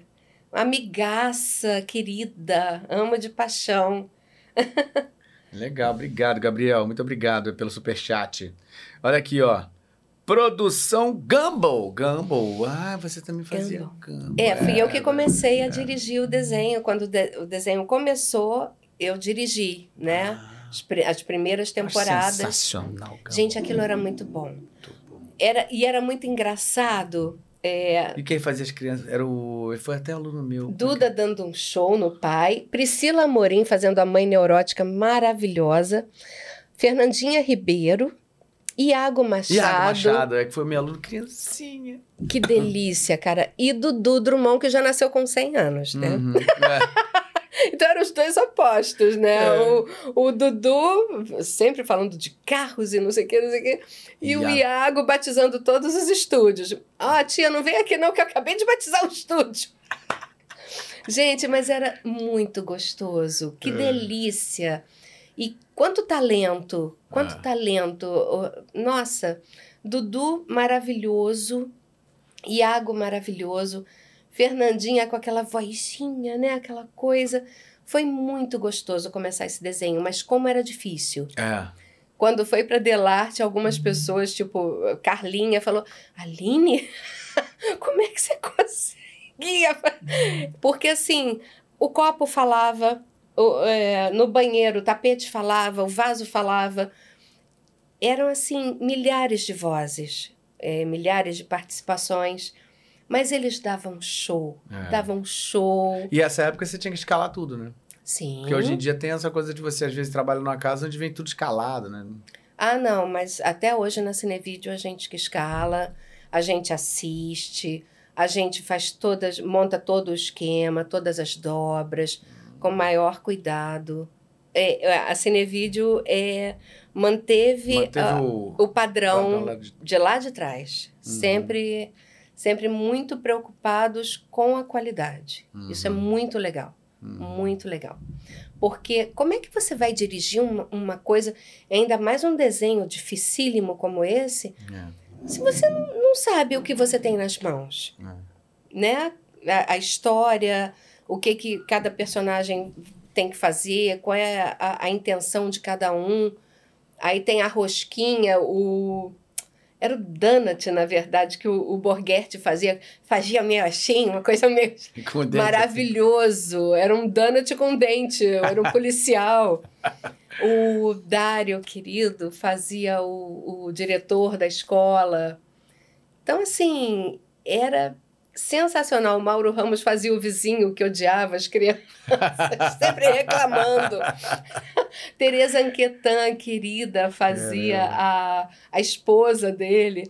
Era muito engraçado, isso é muito bem bolado. É muito, é muito. Muito gostoso de fazer. Foi que nem o Chowder, quando. que foi a primeira coisa que eu dirigi. A Priscila ia dirigir, acho que foi em 2007, talvez. Acho que foi por aí. E aí a, a Tereza falou: olha, a Priscila ia dirigir, mas ela vai viajar, então. Ela pegou o script, o DVD, toma, você vai dirigir. Eu disse, Ah, e Matheus Perissé, o Ah. Chowder, dando um showzaço. Que coisa mais linda ver o talento daquele ele menino. veio aqui, quando ele veio aqui, ele falou assim, com a emoção desse personagem. É, era ele, era ele. Assim como o, o Gumball era o Dudu, o, o Darwin era o Iago. É, água, era muito colado mesmo. Né? É. Tem, é engraçado, né? Como, como você tem personagens que é aquela voz, né? Enfim. E o, o Matheus dava um show no Chowder. Era um desenho sensacional, muito doido, só falava de comida. E o Jorge Vasconcelos tinha um personagem, o Schnitzel, que ele não falava, ele só fazia assim o tempo todo. Rada, rada, rada. Rada, rada, rada, rada, rada. E o Jorge, você chorava de rir com ele fazendo rada, rada, rada. Rada, rada, rada. Perceba muito, né? Quando a pessoa é boa. Ele falava tudo com aquele rada. Ai, que maravilha. Teve um, um fato curioso: o Borghetti fazia o Mung Dao, que era o chefe, e aí tinha uma labial que ele terminava com uh. Aí a gente, meu Deus, o que a gente vai colocar nessa labial que nada servia? Mas, ah, eu vou pra Bangu. e ficou. Botou bangu lá e pronto. Sensacional. Isso é maravilhoso, né? Essas trocas, essas adaptações. Isso é a versão brasileira, É, né? é, exatamente. Que nem o lance de a loja de 1,99, né? Que o Duda É, colocou. Duda colocou, é. Isso é versão brasileira. É pena que É. a gente hoje não tem tanta liberdade, né, para É. fazer mais. É, é, é, mas era bárbaro isso, era bárbaro, era muito legal. Muito bom. Olha aqui, temos aqui mais um superchat. Ah, Aline, o Gabriel Henrique fala, Aline, fala um pouquinho do convívio com a Yara Rissa. Ah, as vozes de vocês são duas das mais lindas da dublagem. Ai, obrigada. Então, eu sempre me dei muito bem com a Yara. Sempre foi muito gostoso trabalhar com ela. A gente fez uma série chamada Librarians, The Librarians, uh, lá na Drymark, ela era uma das principais. O trabalho da Yara era impecável, né? Uhum. Voz linda, interpretação linda. É, é aquela coisa, né? A gente perdeu tantos colegas. É, de uma hora para outra, né? Foi muito, muito de repente e fica um vazio, É. né? Como não, não lembrar do Julinho? Às Ah. vezes a gente olha um personagem, pô, Julinho. Uhum. Tinha que ser Julinho. É. Alfredo teve aqui, a gente falou sobre isso, né? Que Alfredo. Né, gente, bate que um vazio muito grande. Começou a bate fazer- um pegar os personagens que eram dele e a gente fala, pô, cara. Claro que teria que ser um cara assim com a voz como a dele É. mesmo, pra poder, né? Não tem E jeito. a gente ouve os filmes assim até hoje, né? Você fala assim, caramba, você É. vê a pessoa ali do lado, né? Gente, o Dário no. no- Quando a gente ouve o trabalho do Dário, Hum. dá aquele vazio, dá aquele baque. É, Então é, é o que eu sinto em relação a Yara. É, é a saudade. é. E, e lembro sempre da, da convivência boa que a gente que a gente teve, dos momentos bons. É isso. Olha aqui, ó. Leandro Martins, obrigado, Leandro. Diz assim: vocês dublaram um par romântico em O Diário de Daniela. Olha, eu fazia o pai. Da Daniela. Mas você foi o que, o que entrou depois, Depois. que mudou o ator. Mudou o ator. Caraca, é verdade. É, eu entrei. É. Meu Deus, você presenciou meu vexame. Foi o primeiro trabalho que eu fiz. É, olha Tadinha. isso. Marlene, obrigada. É. Tadinha da Marlene. Depois eu passei a dublar esse cara em várias coisas. Depois. Que É, esse legal. ator. Mas ali, olha, também foi uma das coisas assim grandes assim que eu comecei a dublar de novela, né? Aham. Foi ali também. Acho que esse cara aí, não me lembro de outro que eu tenha começado a fazer esse personagem de Gente, novela que mexicana. barato. Não, barato, é verdade. Eu não lembrava disso. Assim, que Nossa, gente ali foi uma prova de fogo. É. Eu lembro Cara, é que. muito louco essas novelas, né? Mudou o ator da novela, não é mudou o dublador. Não, porque você fala, pô, mudou o dublador, né? Ali, pô, que esquisito. Tava... Mudou o ator, O ator. que fazia o pai da. A novela era O Diário de Daniela. Trocaram o ator que fazia o pai da Daniela. Cara, não sei. É muito nonsense. doido. Gente, aquilo É. ali foi, É. foi tenso. Certeza. Às vezes eu, eu não tenho nem coragem, assim, eu, assisti alguma coisinha depois de muitos anos, assim, deixa eu ver como é que eu era ruim.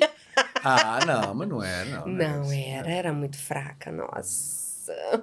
Mas assim, eu Porque tive... o seu olhar para hoje, agora, para lá para trás, é um, não tem jeito, né? Aquilo que a gente falou, a gente vai sempre falar. "Ih, não." Sim.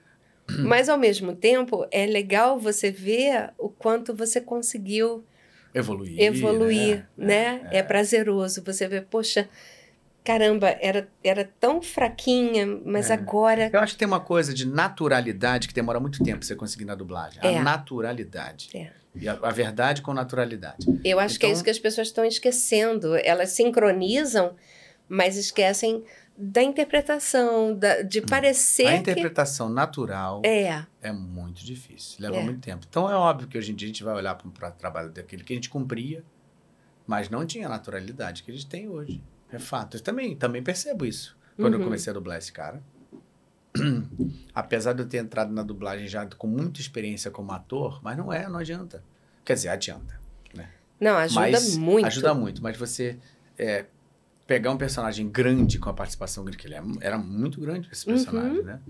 E, e, e, e, e você não ter a- ainda a, a experiência que a gente tem hoje, né? É fato que a gente olha assim lá para trás e fala assim, é, não, não é, né? Podia ter sido. né? Mas, ok, né? É, a gente A fez gente o não- nosso não- melhor naquele fez o momento. melhor naquele fez o melhor que momento, conseguiu. É, e eu acho que rolou, rolou. Eu- é porque, assim, o de- os detalhes da naturalidade são muito fortes, né? Pra gente não...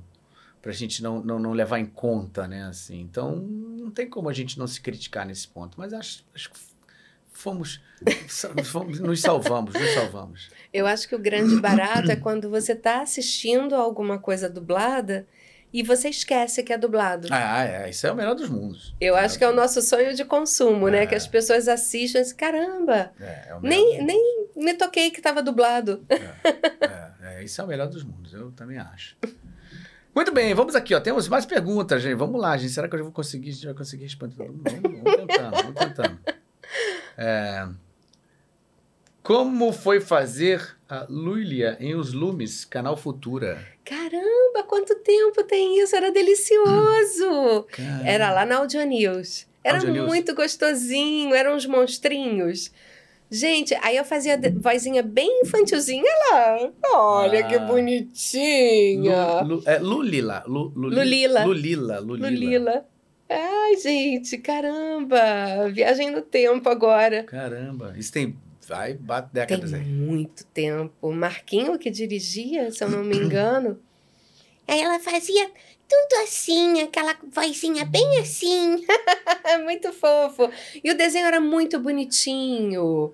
Era, só tinha monstrinho, era muito fofo. Eu adoro fazer coisa para criança. é, muito Uma legal. das minhas paixões é o ah, Muppet Babies. Ah, é demais. É demais. É uma das minhas paixões. Eu adoro. também. Eu adoro tudo que, que é inocentezinho para criança. Amo, amo. É. E eu tenho o maior cuidado com a, com a coisa direcionada para criança pequenininha. É. Eu acho que tem que ser feito com muito carinho, com muito amor. É. Caramba. É. Ai, obrigada por essa lembrança, É, adorei. que legal, pois é. que fofura. Muito bem, aí, aí já falei isso da Daniela, que a gente acabou de falar, sensacional. E novela, participação em Salve-se Quem Puder. Ah, sim, foi, foi um- uma experiência muito gostosa. É, fiquei Olha. muito feliz, é, totalmente diferente de tudo que eu já tinha feito. Mas eu confesso que assim, não é muito a minha praia, não. É. É, eu, eu gosto de chegar no estúdio, eu gosto do anonimato. Uhum. Eu gosto de chegar no estúdio, de, de ficar à vontade, de usar tênis, de estar de tá largadona. Eu gosto muito. E foi bom para eu, eu conhecer a dinâmica realmente, né, da, da- de uma gravação. E você repete, repete. Mas eu fiquei muito, muito feliz de ter participado, de, de vivenciar aquilo ali. É, outro- foi muito gostoso. veículo. É. Muito gostoso. É, mas você pode chegar de chinelo, depois você bota o figurino e você volta pro chinelo de novo. problema. Ah, mas não dá para ficar de chinelo o tempo todo. Na personagem? né? não dá, aí não tem jeito. Aí, aí já era. Muito bem, continuando aqui, ó. É, Superchat, muito obrigado. Gabriel Henrique fala, como foi fazer senhorita Heifer em Drake e Josh? Caraca! Ela odiava o Drake e era profe- professora dos dois. Gente, era muito bom. Era News. muito bom, muito bom. Que professora doida, cara. E ela olhava pro, pro, pra um, desdenhava completamente, e o outro, ela se derretia. Gente, era muito engraçado. Que mulher louca. Eu aprendi muito, porque ela era difícil de dublar. Ela, ela tinha umas dinâmicas assim. Ela era intensa, né? E aí, de repente, ela chega na sala de aula, tem um carro na sala um de aula num dos episódios. Que doideira, eu não, não Era muito boa a série. dessa série, assim. Era- Eu lembro do nome, mas acho que eu não cheguei a ver muito. Eu acho que era Felipe Grinan e o Peterson. Hum, Cara, e a, e a Luísa Palomanes fazendo a irmãzinha, que é- virou iCarly, ah, a atriz do iCarly. Gente, era sensacional a série. Era muito boa. E eles estavam, assim, dando show. E a professora era muito engraçada. Era muito engraçada. Você, você se fazia, né? Adoro, adoro dublar essas personagens descompensadas. Teve uma fase que só estavam me chamando pra fazer para dublar gente louca. Eu disse, É gente, me descobriram na dublagem. será, que eles, será que eles me escalaram pela minha analista? É, meu Deus, se a minha analista tá ligando pra Herbert, ó, pode falar dos personagens assim, assim, assim, assim, porque vai dar bom, você vai pensar. Ai, ai. Ó, a gente falou muita coisa. Tem alguma coisa que você lembre, assim, que a gente não tocou, que a gente falou, não falou que era legal, assim? Você lembre agora, assim? A gente falou bastante coisa, teve muita participação, assim, do nosso público aqui perguntando, mas eu sempre falo, assim, no final, pode ser que é alguma coisa que a gente não tenha lembrado. Acho que não, eu acho que, coisa. é assim, é, falamos dos personagens principais.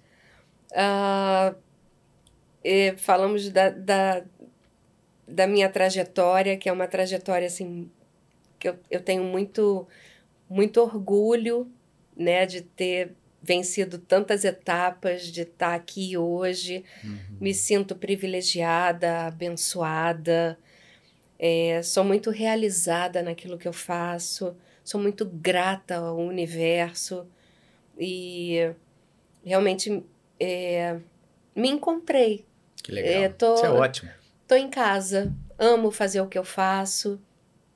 E é isso. E, e amo receber esse carinho Sim. dos fãs. É, é, muito gostoso. Eu acho que é uma das coisas que, que realiza mais a gente, né? Sem dúvida. É, não é o reconhecimento nosso, do nosso trabalho, mas o reconhecimento das pessoas que a gente consegue tocar através uhum. da nossa voz. É. Que é uma coisa mágica, Mágico. se você parar para pensar, né? Você está emprestando a sua voz você está emprestando as suas emoções, uhum. né? Verbalizando o que a pessoa está gesticulando na cena.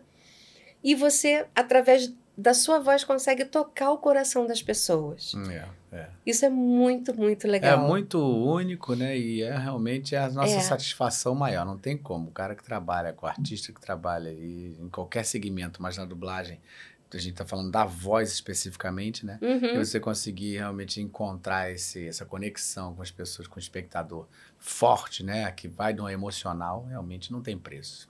Porque se você parar para pensar, é, os atores que trabalham com imagem também, eles têm as expressões faciais, eles têm os, né? Eles podem gesticular, eles têm é, outros recursos que a gente não tem. A uhum. gente chega na bancada, a gente não sabe o que, que vai dublar, geralmente. A gente chega, é sempre uma caixinha de surpresa. Uhum. E quando você faz um, um, trabalho que consegue atingir o público a ponto de você ter esse reconhecimento, uhum. eu acho que já valeu tudo. Com certeza, com certeza. Ó, temos aqui ó, uma pergunta de, de, de última hora que o Wellington Alves fala assim: Aline, passou pelo mundo dos animes? Passei pelo mundo dos animes, mas se você me perguntar exatamente o quê, o aí já é que já são elas. Né? Eu sei que tem um, acho que é Jujutsu, enfim, tem, tem uns animes bem legais que eu que eu que eu dublei, eu, acho que é Shoto, Shoto. Ah, eu não vou saber o nome. Eu vou pagar mico aqui, não, não mas, vou ó, saber com o certeza, nome. Mas é, é muito legal dublar anime. Eu passei também pelos doramas, dublei Dorama uns dois tá doramas difícil, né? tensos, ah. uma advogada louca que ela gritava, eu saía do estúdio sem voz. Várias vezes eu saí do estúdio sem voz, que foi o Vincenzo. Uhum. E é muito legal, porque é um idioma que nem as novelas turcas, né? Que agora estão no é, auge. no auge. Índia. Nossa, dublei outro Como dia é uma série indiana. Nossa, Você uma fica... levez, uma levei uma coça. Você fica completamente perdido. É. Completamente perdido. É, é. E assim, gravei algumas coisas lá na Som, na Som de Vera Cruz, de anime. E Dorama gravei na Audiocorp. Uhum. É muito legal, muito legal. E eles estão, assim, a todo vapor, né? Estão a todo vapor. A Nós produção, muito essas coisas. Muito, muito legal. Indiana, turco. Estava dublando em português de Portugal também. Caramba! Que, que é legal! É Deve ser muito mais difícil. É, porque você as, as, o ciclo, as, liba, as labiais, são, muito, são parecidas. muito parecidas. Uh, é. boa é. sorte, amigo! Obrigada.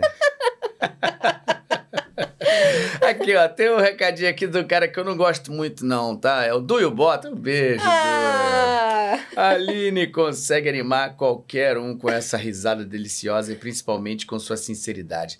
Eu amo essa mulher, guerreira, artista e é uma das pessoas com quem mais me identifico na vida. Oh, coisa querida. Querido colega nosso Duio. Beijo, Te querido. Amo, Sempre bom linda. ter você por aqui. Lindão. Olha só, eu sempre pergunto assim também, apesar de você já ter falado um pouquinho quando a gente tá chegando no final, como a gente tem muita gente que assiste, que é a gente que está estudando, que gosta de dublagem, que está querendo entrar nesse caminho. Uhum. Ah, qual o teu olhar, uma, em poucas palavras, o que você acha importante para essas pessoas que estão começando assim?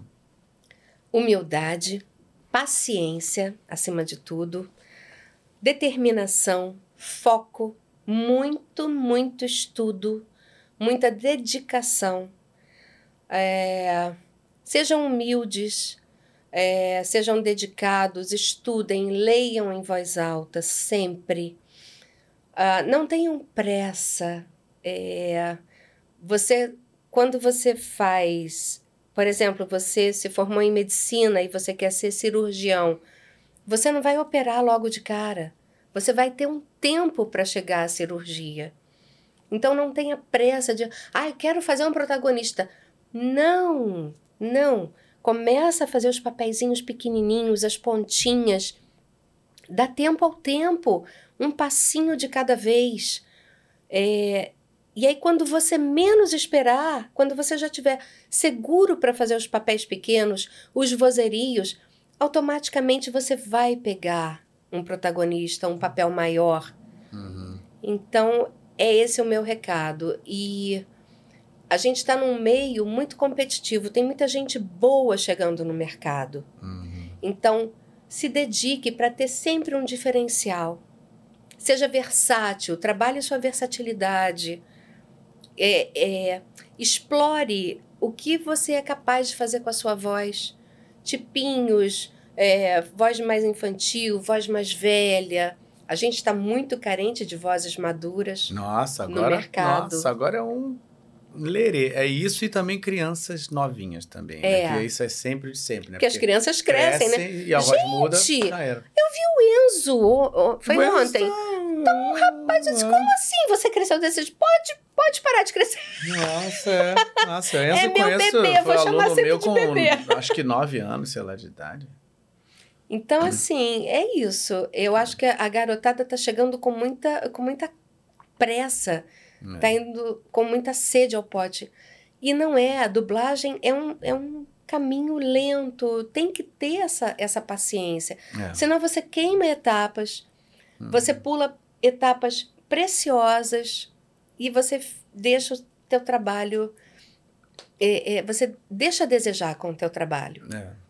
Tem que ter essa calma, tem que ter essa paciência. É, vai ser sempre muito positivo para você mesmo, né? Uhum. Porque o resultado lá na frente. Exatamente. Uhum. Exatamente. É isso. Muito legal, muito legal. Só posso te agradecer por ah, você estar aqui agradeço, hoje. Eu adorei, que bom. adorei. Tenho foi uma honra para mim. O pessoal Obrigada. amou, assim, uma, uma conversa muito legal. Falamos sobre muitas coisas legais, bacanas, esclarecemos muitas dúvidas. Agora né? a gente pode falar mal dos outros, né? Quando ah. desligar o equipamento. Mentira, é gente, não é nada disso. Me dê sua mão aqui. Muito Querido, obrigado novamente tá, por você ter você. vindo. Muito tá? obrigada, foi uma você honra. Você é um talento mesmo, é uma pessoa fala? amada e é muito bom ter você aqui, tá? Obrigada, Prazer ter da você mesma aqui forma. Obrigado muito mesmo. obrigada, querido. Gente, é isso. Então, finalizando o nosso desfoque ao vivo hoje é terça-feira. Começamos às 18h30, estamos aqui agora, ó, 21h33. Olha que beleza. Passa que a gente nem percebe, né? muito obrigado por vocês estarem aqui novamente. Se você não deu seu like, dê seu like, é muito importante. Se inscreva no nosso canal, participa, entra no nosso Telegram. A gente quer mais é que você participe, que você faça perguntas, que você tá, esteja sempre interagindo com a gente, tá bom? É muito importante essa sua interação. E muito obrigado novamente por vocês estarem até aqui. E até a próxima semana. Beijo. Boa noite a todos.